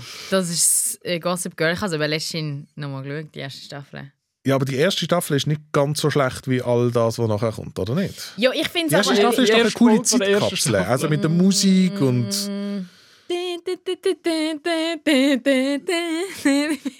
Was Äh, singst Was ist das? Das ist literally der erste Song. Ah, Young Folks. Ja. Das ist das der erste Ton von der von Serena Wanderwoodson bei der, bei der Exo, exo. Du noch, der, der. Dingens, der Soundtrack ist ähm, für Credits am Anfang ist der Virgins gewesen, oder? Rich Girl? Ja. Nein, das kommt in das kommt nebeneinander Gossip? Girl hat kein Intro. Gossip Girl hat ja nur das blip, blip, blip. Willst Who am das mal, I? du das mal vor? Exo, exo, Gossip Girl. And you and I and never tell. Ja. And you is me and Serena. Auf alle Fälle will ich das selbstverständlich trotzdem schauen. äh, Wirklich? dann freue ich mich sehr fest, dass Why the Last Man, das ist mein Lieblingscomic überhaupt, endlich nach einer, nach einer langen Zeit eine Verfilmung findet. Und ich bin sehr, sehr gespannt auf die Serie Tokyo Vice. Mit meinem Girl Ella Rumpf. so sieht es aus. So heftig. Ich habe sie eben noch am... Ich Tiger Ella, Girl höchstpersönlich. Ich habe Ella letzt, das letzte Mal am Zürich ähm, Filmfestival gesehen. Wir sind zusammen Kajillionaire schauen. Genau. Und dann hat sie mir eben erzählt, dass sie eigentlich müssen fucking Japan sein, so in einem Nebensatz. So, dass sie eigentlich Japan müssen eine HBO-Serie. Ja, und vor allem, du hast mir das erzählt, ja, in Japan eine HBO-Serie, und ich gefunden, okay, crazy. Und dann bin ich nachschauen und gesehen, ah, das ist die Serie, die der Michael Mann macht. Die, die ist mir immer noch da, oder? oder Ja, ja, die, aber die sind jetzt, glaube ich, am Dreien, oder nicht? Mm, Ja, vielleicht, I don't know. Ähm, Apropos so Comic-Verfilmungsserien, Schissel und so. Ähm, sollte nicht noch eine dritte Staffel von The Boys kommen, irgendwann auf Amazon? Irgendwann auch, ja, genau. Ja. Das ist Serie, wo ich keine Sekunde davon gesehen habe. Ist das? gar nicht so. Ich habe das total unvorgenommen mal anfangen zu schauen und habe es dann so irgendwie doch noch so genug gut gefunden, zum es fertig zu schauen. In Etappen. Steht schon seit langem auf meiner Watchliste. Muss ich sicher mal unbedingt reinschauen. Ja, das so äh, von der Serienwelt. Und dann sind ein Haufen Filme angekündigt, wo wir jetzt auch noch Wikipedia-Liste ähm, mäßig durchgehen werden. Ich habe es recht lustig gefunden, dass der erste, wo du drauf gesetzt hast, Godzilla vs. Kong ist. Warum? An. Wer findest du sexier? Godzilla oder King Kong? 100% Kong, hallo. Wirklich? ja. Okay, ich sehe mich eben eher als Godzilla, ich persönlich. Ja, ich glaube, ich bin auch mehr, mehr Team Godzilla. Also alles, was mit Affen und so zu tun hat. Bring it on. Planet of the Apes. Ich habe ähm, über Weihnachten, wenn ich mir vorgenommen habe, ähm, ich will eine Franchise schauen, die ich noch nie gesehen habe, habe ich die drei neuen Planeten Affenfilme geschaut. Die sind gut, gell? Äh, nein. Wirklich? Findest du den gut? Der erste ist schlecht, der zweite habe ich gut gefunden und der dritte wieder voll nicht mehr gut. Ich finde den ersten mehr, den zweiten richtig gut und den dritten auch, auch voll okay. Bei der dritten hat es mir zu der erste Affen tut gehabt. Es hat mir dann irgendwann zu viel Affen gehabt. Und irgendwie, ich bin, Ah, mein ja, Problem ist eben, aber- aber ich Luca, mag jetzt- Affen eben nicht, im Luca, ich Gegensatz will- zu, will- zu Anne. Ja, aber ich will dich nicht Why? Ich bin im Sind Zoo wie Menschen noch- einfach in chilliger? Nein, sie sind wie Menschen, aber eben irgendwie, sie sind so, es ist so das Uncanny Valley. Aber, aber Planet of the Apes doof zu finden, weil zu viele. Affen vorkommen. Ja, ich weiss, das ist ein mega bisschen wie sich dämliche- über einen Pete Doherty seine Musik aufregen, weil er die Töne nicht immer trifft. ja, das stimmt, ja. Aber ähm, ja, King Kong und so. Die äh, Trailer sehen mega mega crazy aus. geil aus, oder? es hat so ein bisschen, es gibt so ein bisschen Pacific Rim Feelings. Ja, und der, der Kong, das, der Kong Reboot-Film da, übrigens auch mit dem, apropos, wenn wir über ihn geredet haben, ähm, das war auch mit dem Hiddleston, gewesen, oder? Äh, Kong Skull Island Ja. oder so. Das war echt noch gar nicht so ungelungen. Gewesen. Nie gesehen. Ich habe nur den Also, man hat ersten, jetzt nichts verpasst. ich habe nur Das erste Godzilla Blockbuster. Remake gesehen mit dem Brian Cranston und Der ist, der, Let them fight. ja, und, Und der Ken äh, Watanabe, der immer Gojira, Gojira sagen darf. Ah, und Elizabeth Olsen, sie ist dort sie. Ja, aber Ja. sie hat nicht so viel zu tun dort. Ja, der es ich würde sagen, alle menschlichen Schauspieler in dem Film nicht so viel zu tun. macht nicht, ey, ist nicht sogar, macht nicht sogar Juliette Binoche noch? Ja, ja, sie auch. Sie ist doch die Frau von vom Brian Cranston. ja, ja, aber sie ist dann recht schnell mal, Spoiler, tot. Sie wird gegessen vom Godzilla. Wenn ich Nein, dachte, der wieso Godzilla- etwas Juliette Binoche nehmen, ist irgendwie ja, rausgerührtes Geld. Hey, auch die muss ihre Miete zahlen irgendwie. Ja, äh, Cruella am 27. Mai, Disney Plus oder Kino. Aber es ist äh, ein toughes Topic. Ja, Inwiefern? und ich, ich ja, weiss, weil warum. ich seit meinem warum. fucking vierten Geburtstag die Rolle will spielen. Ich habe immer gesagt, wenn es ein fucking Film wird über die junge Cruella, was ich nicht denke, dass es das wirklich will geben, will ich die spielen, Mann. Wer, wer spielt sie jetzt? Wer Stone. Echt Stino? Die Emma Frau, die Stone. mir alle fucking Rollen klaut. Emma Stone? Ja. Ja, aber Emma Stone ist cool. Kommt Ja, schon gut. aber- Die macht das schon. Ja, wahrscheinlich wird er nicht mega gut sein, aber Cruella de Meinst du, meinst, du, der Film wird nicht mega gut sein? Eine Live-Action-Verfilmung, ein Cruella, der Vil Prequel. Schmeckst du das? Oder hörst du es? Hörst du es? Ich höre den Oscar-Bass. Ich höre schon, ich höre schon den Oscar-Bass. Da ist irgendetwas falsch in deinen Ohren, weil da passt überhaupt nicht. Hey, ich habe in irgendeiner vergangenen Folge mal gesagt, so nebenbei, dass ich, dass eigentlich mein, mein meist erwartetster Film von diesem Jahr Top Gun Sequel ist. Und ich habe das Gefühl, gehabt, ihr habt dann ein bisschen abschätzig reagiert, als ich das gesagt habe. Ah, warte, ich kann nochmal Abschätzung reagieren. Aber sorry, also Das ist doch der Trailer, Idee. nein, das ist das Geilste überhaupt. Tom Cruise, schnelle Flugzeug, tschiu, tschiu, bam, bam, bam, bam, bam. Wer will es nicht Da sehen? freue ich mich im Fall ohne Witz jetzt eher auf Mission Impossible Für 13 diesen Satz darf oder ich dir 7 nochmal einen schlechten, 7, 18. langweiligen französischen Film als Tipp geben. Ah Mann, ich bin so hype auf Top Gun. Der Trailer, das ist der Trailer, den ich sicher schon etwa zehnmal geschaut habe. Ab und zu sitze ich so im Bus und wenn ich nicht irgendwie einen Podcast hören will, schaue ich einfach einen fucking Trailer. Das wäre noch interessant herauszufinden, so die grösste Diskrepanz von Hype-Level, wo man hat, wo man den Trailer geschaut hat. ah, das können wir eigentlich theoretisch nächste Woche in der Folge besprechen. Oh, oh nein. Ah ja, das könnte... das, ja, das, ma das machen wir dann im April. Ja, legt euch ins Zeug. All die Filme, die wir jetzt hier erwähnen, könnt ihr mir theoretisch besprechen im Podcast, wo ihr am Leben erhalten, wenn Ich- ihr genug oft tweetet. Hashtag SafeSkipperWatch. Hast du noch etwas zu Top Gun wollen sagen, außer dass du dich mega freust? Ich freue mich mega drauf. Dann habe ich noch wollen sagen, dass ich zum, zum inhaltlich gerade an, ähm, anknüpfe, dass ich mich unglaublich auf Dune freue. Ich logischerweise auch. Unglaublich. Wo Ich habe einfach immer noch das Gefühl, der wird verschoben oder so. Als ich Nochmal. den Trailer gesehen habe im Kino noch Wüsten noch. eben das gleiche Verhältnis wie zum Weltall. Macht Weißt Sinn. du was? Weißt, was? Nein, nein, nein, nein, nein, einfach, nein. das ist einfach too much Aber an, space. an, an, es ist ein wüster Planet, das heisst, sie sind auch noch im Weltall unterwegs. Ew, nein, im Fall der Film schaue ich so nicht. Nein, du kannst du nicht einfach nicht schauen. Nein, Dune ist, nein, der wird sicher super. Nein, dann sind ja Kino. Also, Ich sorry, schaue- am ich 16. schaue- September. Ich schaue fucking Prison Break nochmal. Nein, Pri- Anstatt- Prison Break ist so derbe, Mann. Äh, Schau einfach nochmal The Wire, das ist, das ist immer, ich finde das immer gut. Du kannst mich nicht dazu zwingen, fucking Dune zu schauen. Auch Aber wenn hast- wir drei hast- zusammen würden Dune schauen, Wenn wir alle drei Ja, zusammen... dann, aber das Weißt ist du, ja, wenn- ich keine Freunde langsam ist haben. alles in Ordnung mit deinem Buch? Wow, oder? hast du das gehört? Hast du das gehört? Ja, ich habe es versucht zu ignorieren. wow, wow. Ich freue mich auf die Einladung zu unserem auch. gemeinsamen Film oben. Ähm, ich habe mir noch aufgeschrieben, 12. August, Deep Water. Das ist der erste Film, den der Adrian Lyne seit 2002 macht, seit 18 Jahren. Der Adrian Lyne, der absolute Master von der Erotic Thriller. Lolita. Lolita, sein Meine letzter Film, Lebensgeschichte. die Lebensgeschichte, sein, letzter Film Unfaithful Faithful, andere Filme, die er gemacht hat, Indecent Proposal, Fatal Attraction, wirklich alles so Erotic Thriller. Und jetzt hat er endlich 18 Jahre später einen neuen Film gemacht mit dem Ben Affleck und der Anna de Armas in den Hauptrollen, wo sie sich ja sogar lieben gelernt haben. Im Ja, privaten da bin Leben, während der de Armas, Ja, also. Was, Mann? Der Ben Affleck. Ben Affleck, Ja, ist der so. Ben Affleck ist, ist der Held. Geht nicht. Äh, ich bin mega, mega hype auf den Film. Das ist einer, den ich eigentlich mit der Anne zusammen will schauen. Wir zwei. Erotic Thriller im Kino. Mit einem Protagonist, den ich absolut nicht hot finde. Dann würde ich gerne mit der an der vierten Matrix schauen vor Weihnachten. Ja, das Ja. ist der große Abschluss von dem Jahr. 23. Dezember, Matrix 4.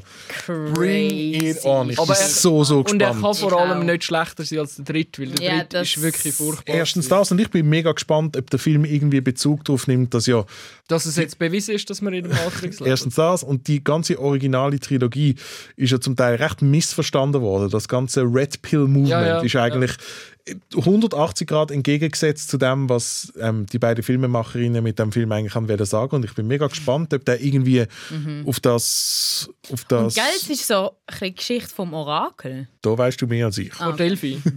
Äh, Also ich glaube nicht, dass es ein Prequel ist. nein, aber, Es wäre uh, mutig, ein Matrix 4 zu nennen und das Prequel. nein, nein, aber ich glaube, es ist, ähm, ja, ich glaube, es ist so ein bisschen ähm, das Orakel im, im, im Vordergrund. Dann noch bezüglich Trailer, die ich sehr oft geschaut habe in letzter Zeit. Vor ein paar Wochen hat äh, Peter Jackson erste Footage ausgestrahlt von dieser Beatles-Dokumentation und das ist jetzt wirklich Boomer, Ja. Luca Boomero schlechthin, aber ich bin so fucking hype auf die Doc, Mann. Luca Das- Brumo. Ja, Luca, es ist wirklich, das ist... ja, aber ich bin, äh, ich bin ein großer Beatles-Fan, aber ich frage mich schon, braucht es nochmal eine Doch, es braucht es. Alter, hast du die Footage gesehen? Die Nein, fucking nicht, äh, Footage. Ich würde jetzt am liebsten dazu zwingen, dass wir jetzt mit dem offenen Mikrofon zusammen schnell den Trailer schauen. Im Fall. Ich bin auch maximal skeptisch gewesen, aber dann siehst du das Ding und du willst es am liebsten schon heute Nachmittag können schauen. Äh, Many Saints of Newark, das Sopranos Prequel, der Film Crazy. Ja, mit dem, Di- mit dem, mit dem Sohn vom... James so lustig, ich habe das. Cast gesehen. Ich so, hä, ist das... Lebt sie wieder? Bin ich sehr, sehr gespannt drauf. Absolut, Will ich ja. unbedingt sehen, vor allem weil es ja vom, auch von David Chase von Serie Was, gemacht was ist wird. denn eigentlich mit dem neuen Paul Thomas Anderson-Film? Der könnte theoretisch auch noch das Jahr kommen, mit Bradley Cooper, weiß man nicht. Und apropos Sohn von, mit dem Sohn von Philip Seymour Hoffman. sehr, sehr gespannt drauf. Und einer von diesen Heimschwestern. Ja, und wenn wir es vorher von äh, Erotic Thriller haben, muss man natürlich auch erwähnen, dass Verhoeven. das ja ein neuer Paul Verhoeven-Film sollte kommen. Benedetta. Es geht dabei um ein Sexual Awakening von einer Nonne im 17. Jahrhundert. Bild von der Sibyl. Das gespielt von der Sibyl, weil ich, ich habe das gar nicht geschnallt, weil das Poster von dem Film gibt es ja schon lange. Hast du Ja. das Poster mal gesehen? Was Also ist so eine, von, von, von, ben, von Benedetta. Von, genau, wo man einfach nur. Und ich habe erst, erst vor kurzem geschnallt, dass das ja Sibyl Mhm. Ja. ist. Es ist so lustig. Virginie Efira hat äh, eine mega lustige Karriere. Die hat früher so Star Academy im, im belgischen, französischen Fernsehen irgendwie moderiert. Und jetzt macht sie und dann mega üble so Comedies und jetzt plötzlich so, so Arthouse-Sexfilm und so. Also ich bin mega gespannt. Ja, und was wir, eben, also wir müssen schon mal schnell erwähnen, der Paul Verhoeven, einer von der Legende. Also absolut Legend, ähm, ist jetzt auch mittlerweile über 80 und einer von der einflussreichsten Regisseure aller Zeiten mit Robocop, Starship Troopers und so weiter. Und Absolut. Total Recall. dann hat er irgendwann den Vater ein bisschen verloren mit Hollow Man. Er ist sozusagen, sie haben einen Verband, sie haben den Hollywood Ja. Paul, haben sie einen Verband und er hat wieder zurück in sein Heimatland äh, Holland müssen. Hat dort einen sehr, sehr geilen Film namens Black Book gemacht. Äh, Wer den nicht sieht, ähm, wärmste Empfehlung. Und dann hat er vor vier, fünf Jahren ist sein grosses Comeback, der Film L, mit Ja. der Isabelle Huppert. Wo- das ist wirklich, das ist der, Der Ultim Film. das ist der ultimative Film, den man eigentlich nur als der Film kann bezeichnen. Ja. ja. Ich weiß noch, wo ich so, das, ich weiß noch, wo ich den Film geschaut habe. Als Teil von einem Filmmarathon, ich habe am gleichen Tag drei Filme im Kino gesehen und bei diesem Film in Basel schauen, im Kultkino. Äh, es war ein äh, Vollscreening, gewesen, wirklich bis auf den letzten Platz besetzt. Ich in der zweiten Reihe, ich der einzige unter 50 in diesem Saal. Sonst eigentlich wirklich alles nur halt ältere Leute, die sehen, oh, die Isabelle Huppert spielt einen neuen Film. gehen wir unbedingt schauen. Und ich habe eigentlich gar nicht gewusst, um was es geht. Und es ist, also, es ist wirklich, wie gesagt, es ist der Film. Ja, ja. Ah, aber dort hat es wirklich angefangen, dass einfach so, Isabelle Huppert ist einfach nur noch so die insane old lady, Mann. Also nein, schon vorher, obviously, aber dort ist so, dort ist so in Stein gemeißelt worden. Ähm, dann gibt es das Jahr einen neuen Film von Adam McKay, der rund um Weihnachten auf Netflix kommen Der wird. hat den Erwartungen. Hast du den Cast gesehen? Ja, also erstens mal Hauptrolle gespielt Jennifer Lawrence und Leonardo DiCaprio und jede Person, die je geschauspielert hat. Ja, Mark Rylance. Bist du nicht mit Chalamet. Ariana Grande oder so noch drin? Alle spielen mit. Der Film heißt Don't Look Up. Und irgendwie, ich habe das Gefühl, das wird meine Alle grosse. Enttäuschung von diesem Jahr. Ich glaube auch, ja, Ich vor allem- weil ich, äh, der kann irgendwie der Adam McKay muss vor allem aufpassen. Wie hast du Weiss gefunden? ein bisschen langweilig. Ja, genau, ja. Es ist so, ich bin Fan von Big Short. Weiss, ist jetzt, der hat es für mich gekippt und ja. Ich finde, er ist wirklich, er ist, bei mir ist auch so, Adam McKay ist so Hit or Miss, ist so wirklich so halbe halbe, irgendwie, was, was mich wirklich packt von ihm und was nicht. Dann möchte ich unbedingt noch The Northman erwähnen. Das ist der neue Film von Robert So Eggers, gut. wo The Lighthouse und The Witch gemacht hat. Ein Film, wo sie glaube irgendwo entweder drei sind in Island oder in Irland, ich weiß gar nicht wo, aber ich möchte nur kurz den Cast erwähnen. Nicole Alle Kidman, Leute, die ein creepy Face haben. Anya Taylor Joy, Ethan Hawke, Willem Dafoe, Wirklich. der Claes Bang und Björk, wo irgendeine Hex spielt oder so. So gut! Also wie sonst? Das wird wahrscheinlich so ein gut gecasteter Film. Das wird wirklich so Ja, das, das, die perfekte Rolle. Wirklich. das- Jörg als Hex. Ich glaube, Nicole Kidman spielt auch irgendeine Hex oder so. bringen alle so einen gewissen Arthouse-Swagger mit, irgendwie. Es wird so ein richtig cre creepy Film. Es, ach, freue mich. Vor allem, ja, eben, der, der Robert Eggers hat ja bewiesen, dass er kann Next Level Horrorfilm machen kann. Also ich habe ja den Lighthouse so geil gefunden. Mhm. Hast du The Witch mal gesehen? Die Nein. erste. Der ist auf Netflix. Der, Der ist, Ah, ja, ja, der ja, ist auch super fuck, gut. der Der ist super. so lange auf meiner... Ja, da muss ich unbedingt schauen. Äh, dann gibt es einen Haufen Regisseurinnen, die dieses Jahr ähm, neue Filme rausgeben, die sowieso schon auf unserer Top-Liste sind. Zuerst gerade mal Céline Sciamma, wo ihren letzten Film «Portrait de la jeune fille en feu» ist recht gut gewesen, der Wie Film. oft wollen wir den Film jetzt eigentlich noch erwähnen? Äh, sie hat einen neuen Film am Start, der jetzt schon Premiere gefeiert hat an der Berlinale. Er heißt Petite Maman und wird es wahrscheinlich auch irgendwann dieses Jahr bei uns zeigen. Sehr, Ich sehr weiß gespannt noch drauf. nicht sehr viel, aber es geht wie bei all ihren Filmen um, um Mädchen. Zwei kleine Mädchen. Und zwei kleine fucking Mädchen. Also ja, nein, aber also Spaß beiseite. Ihre, ihre Filme sind einfach wirklich alle gut. Claire Denis macht einen neuen Film mit Juliette Binoche. Auf den bin ich sehr, sehr gespannt. Dann habe ich gesehen, dass äh, Julia Ducournau ihren letzten Film Raw, respektive Graf, Grave. Ja. äh, Mit dem Vincent Landon. Film. haben die mich ausgelacht, dass ich gewusst habe, wer da ist. Das ist Ja, echt der von der Größten. Das ist der, der, das seine Tochter ist die mit dem fucking miesen T-Shirt, by the way. Der, der Jane Campion, das habe ich in einer früheren Folge schon erwähnt. Ja. Endlich ein neuer Film, The Power of the Dog, mit dem Benedict Cumberbatch. Meinst du, er dürfte wieder seinen Ich hoffe, ja. Auspacken? Äh, dann gibt es einen neuen Ruben Östlund-Film. Das Ja. ist auch von Tourist Ja, und The Square. Das ist immer ein Ereignis. mit dem Woody. Harrelson. Das ist immer ein So Ereignis. Ein neuer. Ruben Östlund-Film ist definitiv. Der wird vor allem, Freude. ja, sicher nicht schlecht. Ja, und wenn wir es bei französischen Filmen haben, ähm, bin ich sehr, sehr darauf gespannt, dass der Leos Carax endlich einen neuen Film macht. Sein letzter Film, Holy Motors, ist so einer von der verrücktesten, wahnsinnigsten Filme, wo die letzten zehn Jahre rausgekommen sind. Und er macht jetzt zum ersten Mal so einen Hollywood-Film mit ähm, Adam Driver in der Hauptrolle und der Marion Cotillard. Wir weiß eigentlich nichts darüber, außer der Titel heißt Annette. Auf Ja, den bin ich sehr, sehr gespannt. um Aber weiß was man nicht, was es geht. Es geht ähm, um eine Opernsängerin, die stirbt und ihr Mann ist irgendwie Stand-up-Comedian und, und, und muss dann irgendwie mit irgendetwas klargehen. Alright. ja, Und dann und muss seine Routine umschreiben. Kennt ihr das, wenn eure Opernsängerin braucht? Und dann gibt es einen neuen Mike Mills-Film. Sein letzter Film, 20th Century Women, einer von meinen Lieblingsfilmen, heißt Come On, Come On. Und der Joaquin Phoenix spielt die Hauptrolle. Und A24, Mann. A24, Joaquin Phoenix, die gut. zu 99% aber die gute Filme macht. Äh, du hast mich noch darauf hingewiesen, an, es gibt einen neuen Almodovar-Film, der schon Mhm. dreit ist, The Human Voice. Wo nur glaub, mit der Tilda Swinton wird sein. Ich glaube, da haben sie jetzt auch während der Pandemie gedreht. Und ähm, er sieht recht creepy weird aus, aber, Aber halt wieder die Farbe, wie man sie Mhm. kennt, von Pedro Lohnt Almodovar. sich einfach auch immer. Also ich meine, sogar seine in Anführungszeichen schlechteren Filme. Lohnt sich einfach haben so immer. ein Base-Level von vier Sternen. Ja, ja, es lohnt sich einfach absolut immer. Äh, es gibt einen neuen Edgar Wright-Film.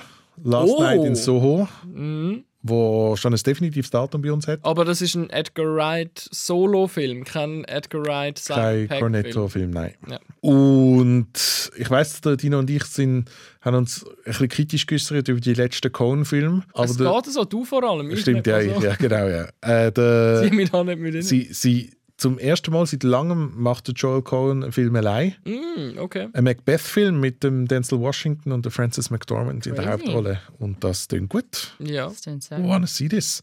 Hey, und M. Night Shyamalan, Mann. Ah, ja, stimmt. Es gibt einen neuen Film. Old, da gibt es schon einen Trailer. Dort spielen auch alle mit. Dort spielen alle mit. europäischen. Unter anderem Meine ihr, es gibt einen Plot-Twist? Vicky Krieps, Ja. wo man- Bernal, wo sich von Phantom Thread erholt hat, ja. Wen hat man die jetzt letztes Mal gesehen? In, in Phantom Thread. Also, meine Lebensgeschichte. Ja, und äh, mega, mega, mega überraschend, dass sie seither nie mehr auftaucht ist. Ähm, Ja, M. Night Shyamalan, Shyamalan. Split, Glass, irgendein mega crazy Horrorfilm, der am Strand spielt. The Village. Avatar The Last Airbender. Ja, mega geil mit dem Alex Wolf aus Hereditary. So ein bisschen geile, creepy Faces. ja, das sind Filme, über die ihr uns reden könnt. Ja. reden hören könnt. Wenn ihr, Haben wir jetzt ähm, alles schon? ich glaube, das meiste haben wir gesagt, ja. Wa- Was ist eigentlich mit dem ähm, neuen Scorsese, mit dem De Niro, und dem Leo, der auf Apple TV kommt? Ich glaube, der wird nicht fertig. Also, es ist vor allem verschoben. Es ist jetzt, der Leo spielt nur noch die Nebenrolle Okay. und der Jesse Plemons Aber, ah, cool. macht jetzt die Hauptrolle. Oder? Auf alle Fälle gehen in die Kinos, sobald sie wieder offen sind. Erst recht, wenn die guten Filme hoffentlich wieder kommen. Lasst euch impfen. Injected. Äh, wir gehen jetzt zu meinem Interview mit dem Tom Holland und dem Anthony und Joe Russo, wo wir über den Film Cherry Hast du eigentlich auch schwätzen. etwas über Community gefragt? Nein, habe ich nicht. Schade. Wir sind recht kurz angebunden gewesen, wie immer. Schade. Tom Holland ist aber sehr, sehr sympathisch gewesen. Der ist übrigens gerade mit dran gewesen, der neue Spider-Man-Film am Drehen und über das schwätzt er noch kurz. Nice. Hi Tom, welcome to Skipper Watch. Uh, so you've got a lot of different things to do in your new movie. You're playing a vet struggling with addiction. You've also had to have some military training, I assume. Um, when you get a script like this with such a multi-layer character, where does preparation start? Like, I feel that must be incredibly overwhelming. Yes, it was incredibly overwhelming. And at first, when I first read the script, I didn't think that I was the right guy for the job because I just I didn't think I was capable of making a film like this at the time. Um, you know, having the Russo brothers as my directors and and you know my cornerman at the time, I felt very confident that they were going to help me through the process. And I think the large largest reason as to why I said yes to this movie was was them. You know, the research was very important, as you were saying. You know, there's loads of different aspects to the character in this film that required me to yes do military training, medical training, learn about um, addiction, learn about PTSD. I ended up interviewing 30 different veterans on their experiences as they came home and as they were away overseas. Um, so for me, the more information I could get on the topic, the the better and more well-rounded of a performance I could give. Was this the most you've ever had to do for a role of yours? Yes, I would absolutely say that this is the hardest character I've ever had to play. Um, from a from a work standpoint, from a from a workload to the preparation to losing the weight to the mental strain I put myself through, the physical strain that I put myself through, it really, really was incredibly tough. But that said, I think unbelievably worthwhile. I hope that a lot of my young fans can watch this film and educate themselves on a problem that's happening on everyone's doorstep uh, that is also seemingly invisible. Um, I think the battle of addiction is one that happens too frequently in the shadows, and I, I really hope that people are able to seek help after watching this film. How about the physical transformation you've had to go through, especially the weight loss? Um, you know, for me, this was a once in a lifetime opportunity to play a character like this, and I recognized that this um, story is not the story of one person, but the story of millions of people that are suffering from uh, addiction and PTSD. So the more people I interviewed, the better and stronger the infrastructure would be that I would stand upon while making this film. The physical transformation for me was something that was very important because the discomfort that I was in while losing the weight was really helpful um, in portraying the sort of the aches and pains of being a drug addict. But also, I think the um, the aesthetic was was very necessary for me to look very different from how I look usually. Um, you know, that was partly the reason we decided to shave my head um, and and uh, and all that sort of stuff. So they were all very very important aspects to get right, and I'm very very happy to say that I think I did. Because this is, like you said, something millions of people struggling with. they all obviously have their own personal story. Does something like this make it more difficult for you as an actor to do those individual stories justice? Yeah, I, I mean, I definitely was under a lot of pressure when making this film. Uh, I think a large portion of that pressure comes from the uh, responsibility and duty we had to do justice to the people that we were representing in this film. You know, I'm no stranger to being under pressure. Making the Spider Man films is about as pressurizing as a film can get. But uh, I welcome a challenge and, and I really love working hard. I think hard work is good work. Um, so for me, I, w- I was really happy to, to, to accept the challenge of making this film and, and to doing justice to these people's stories. How did you guys make sure everything's about as true to real life as possible? We had um, uh, someone on set who was a drug consultant. He was working in a rehab clinic. He was a former addict himself, and he would basically be there day in and day out and help us, you know, do things correctly and and make sure that everything that we did when it came to drug abuse was authentic, um, and that boiled down from how how to shoot up heroin to, but also how to react when it's in your system and how to behave after a four day bender and all that sort of stuff. So he Brian was a very very valuable asset to have on this film. So that must have been a totally new experience for you. I learned a lot. I didn't know much about the opioid epidemic before signing on to this film. One thing I learned that was a really strong motivator for me while doing the dope life sequence of the film is that once you're hooked on heroin, the only thing you can think about is getting more heroin that was a really strong catalyst for some of the decisions I made as an actor. I hope what people learn from this film is that seeking help is, is an honorable decision and something that people should be celebrated for. I know that there's this terrible stigma where people judge people who are dealing with addiction when it should be the opposite. Um, so I hope that this film opens up people's eyes so that they can sympathize with people suffering from addiction rather than judging them. Can you compare making Cherry with making those big superhero blockbusters like the Spider Man movies you're in?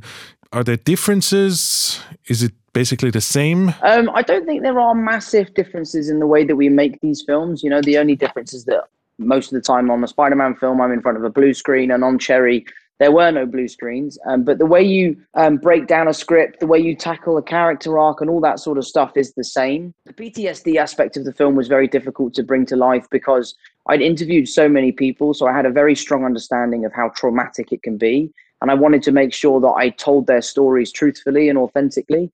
And so for me, that was where the largest amount of pressure came from. And I haven't managed to speak to any of the people that I interviewed uh, before, but I'm hoping that they watch the film and they're they're proud of what I've done. Plus, you have the same people behind the camera. I, I owe so much to those two boys. Um, they've been so incredibly kind and welcoming and encouraging to me over the last four or five years. They're an absolute delight to work with. The way that they hold themselves, the way that they treat people, the atmosphere that they create on set is one of the best I've ever worked with. And, you know, I would work with them on anything. I would absolutely be there every step of the way for them if they wanted me to be. Um, and I will forever be grateful for the ways in which they've changed my life. So it's actually been quite some time since you've shot this movie. What's next for you? I'm not thinking too far into the future. I, I used to have a bad habit of getting caught up with the what ifs and, and, and how is this going to end up. So for me at the moment, I'm just focusing on one thing at a time. At the moment, it's Spider Man um, and I'm really enjoying making it. It's been very tough. It's definitely the hardest one we've ever made. Um, but I'm just giving all of my attention to that, really. Thank you, Tom. Und jetzt gehen wir zu den beiden Regisseuren vom Film, das Brüderpaar Anthony und Joe Russo, die unter anderem für Pilotepisoden von der beiden Comedy-Serie Community und Arrested Development zuständig sind. Und sie haben natürlich auch die beiden letzten Avengers-Filme gemacht. Der eine davon, Endgame, wir wissen es, der erfolgreichste Film aller Zeiten. Stand heute. Hi Anthony, hi Joe. Cherry is obviously a much more grounded movie compared to your last few projects. Um, did this somehow change your approach in filmmaking?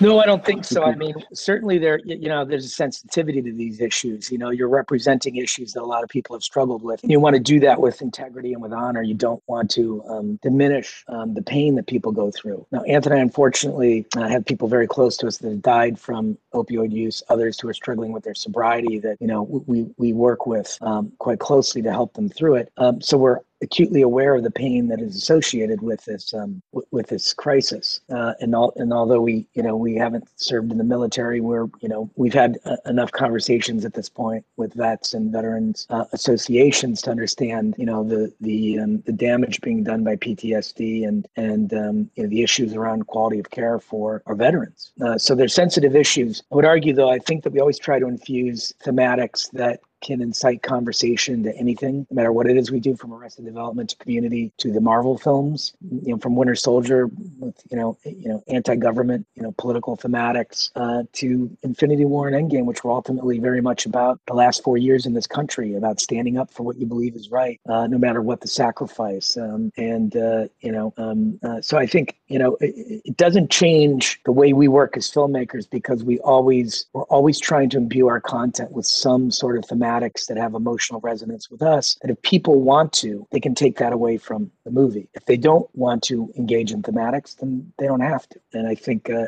Cherry's the same way. There are elements of, of the film that are highly entertaining because we wanted people to be able to get through this very dark material uh, and and watch the entire story and not tune out or not intellectualize it and distance it and push it in a corner where they weren't having an emotional investment in it. Um, but uh, but you know our process stays the same throughout. I just talked to Tom Holland and he was full of praise for you guys.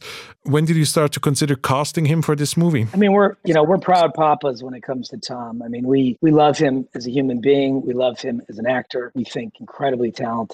The journey that we've been on with him, you know, we we really wanted to cast a teenager as Peter Parker. We felt would stand in contrast to the other two actors who played who were both in their mid to late twenties, and they played that part. So you know, we went on a very deep dive and looked at thousands of actors for the role, Peter Parker. And when we found Tom, um, we knew at the minute he walked in the room, uh, his audition was incredible. His charisma, we could tell he had he had the range and the chops and and and the you know personality of a movie star. And uh, and we fought hard for him to get that role. It was a unique environment where Marvel was borrowing Sony's IP, and it was really gonna. You know, it was like, well, who's gonna cast this? It's you know is it Sony's? Is it Marvel's? And you know, Anthony and I were very clear about you know Tom for the role, and that that was uh, a requirement for us to um, to use the character. And um, and so we've grown with him, and he's grown with us. And um, when we first read the book, we had a hard time. We started to think about the material and went, "This is very complex material to try to translate to the screen. It's exceedingly dark." And again, we don't like people to intellectualize material. We like them to have an emotional experience in a movie theater, and you will intellectualize it if you are not empathetic towards the lead character. If it starts to become a study in fatalism, you will distance yourself from the material. So we knew that we needed someone incredibly charismatic with tremendous range to play the part. And, and Tom was, of course, the first person that popped into our heads. And we pulled him aside while we were on Avengers Endgame doing looping ADR. You know, we had to do some additional dialogue for the movie. We said, you know, we've got this script. Didn't tell him much about it because um, it's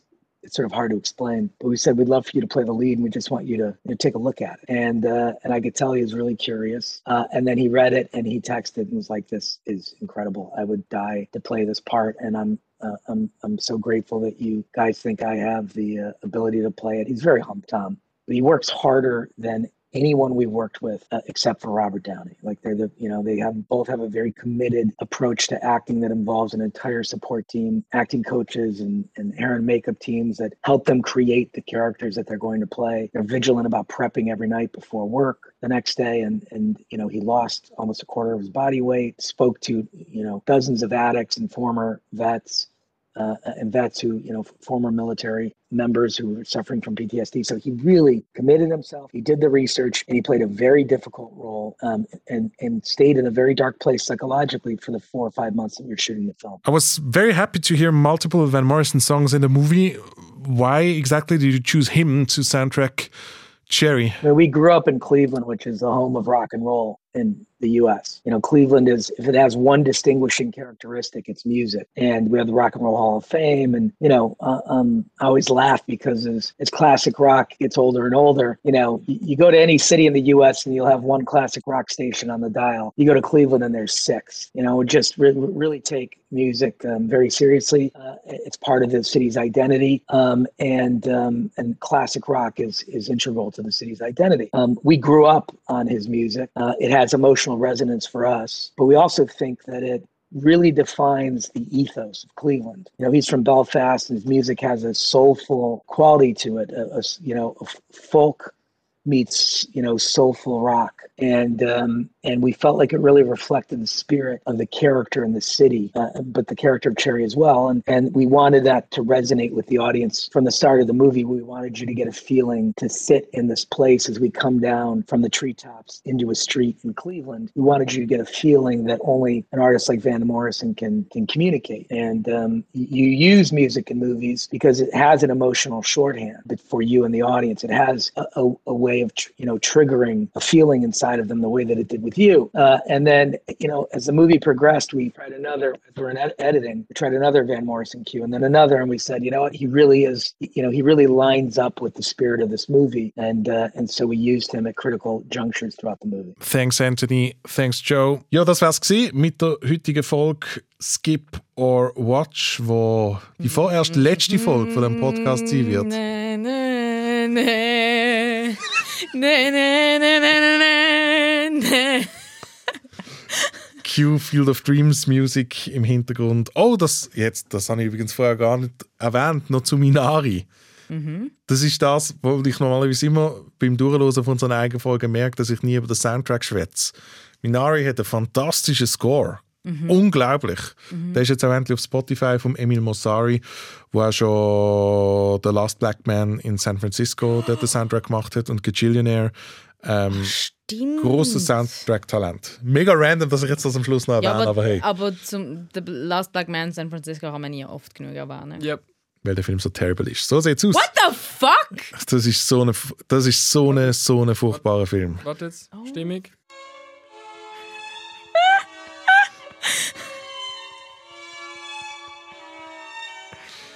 Das ist die vorerst letzte Folge. Das war die vorerst letzte Folge Skip or Watch. Sag's gerne nochmal. Folgt uns auf Instagram, der Ann Meyer und mir, am Luca Bruno. Wir werden informieren, wo man uns als nächstes hören wird über Film und Serie schwätzen. Selbstverständlich erscheinen in der Zwischenzeit auf virus.ch auch immer wieder mal Film- und Serien-Reviews. Und du, Ann, Was? wo kann man die hören? Ja, gute Frage. ich bin gerade von Lacrimosa ähm, abgelenkt. Ähm, ja, ich, ich Dann hat natürlich gewusst, wie das klassische Stück heißt, das wir da hören. Ähm, mich kann man weiterhin auf äh, SRF Kultur im Radio hören. Und äh, ja, wie es mit mir weitergeht, ähm, bin auch ich gespannt. Aber ich habe ein paar Sachen in den Startlöchern so. Ähm, Das sagen sie alle, ja. ja, aber ja, jo.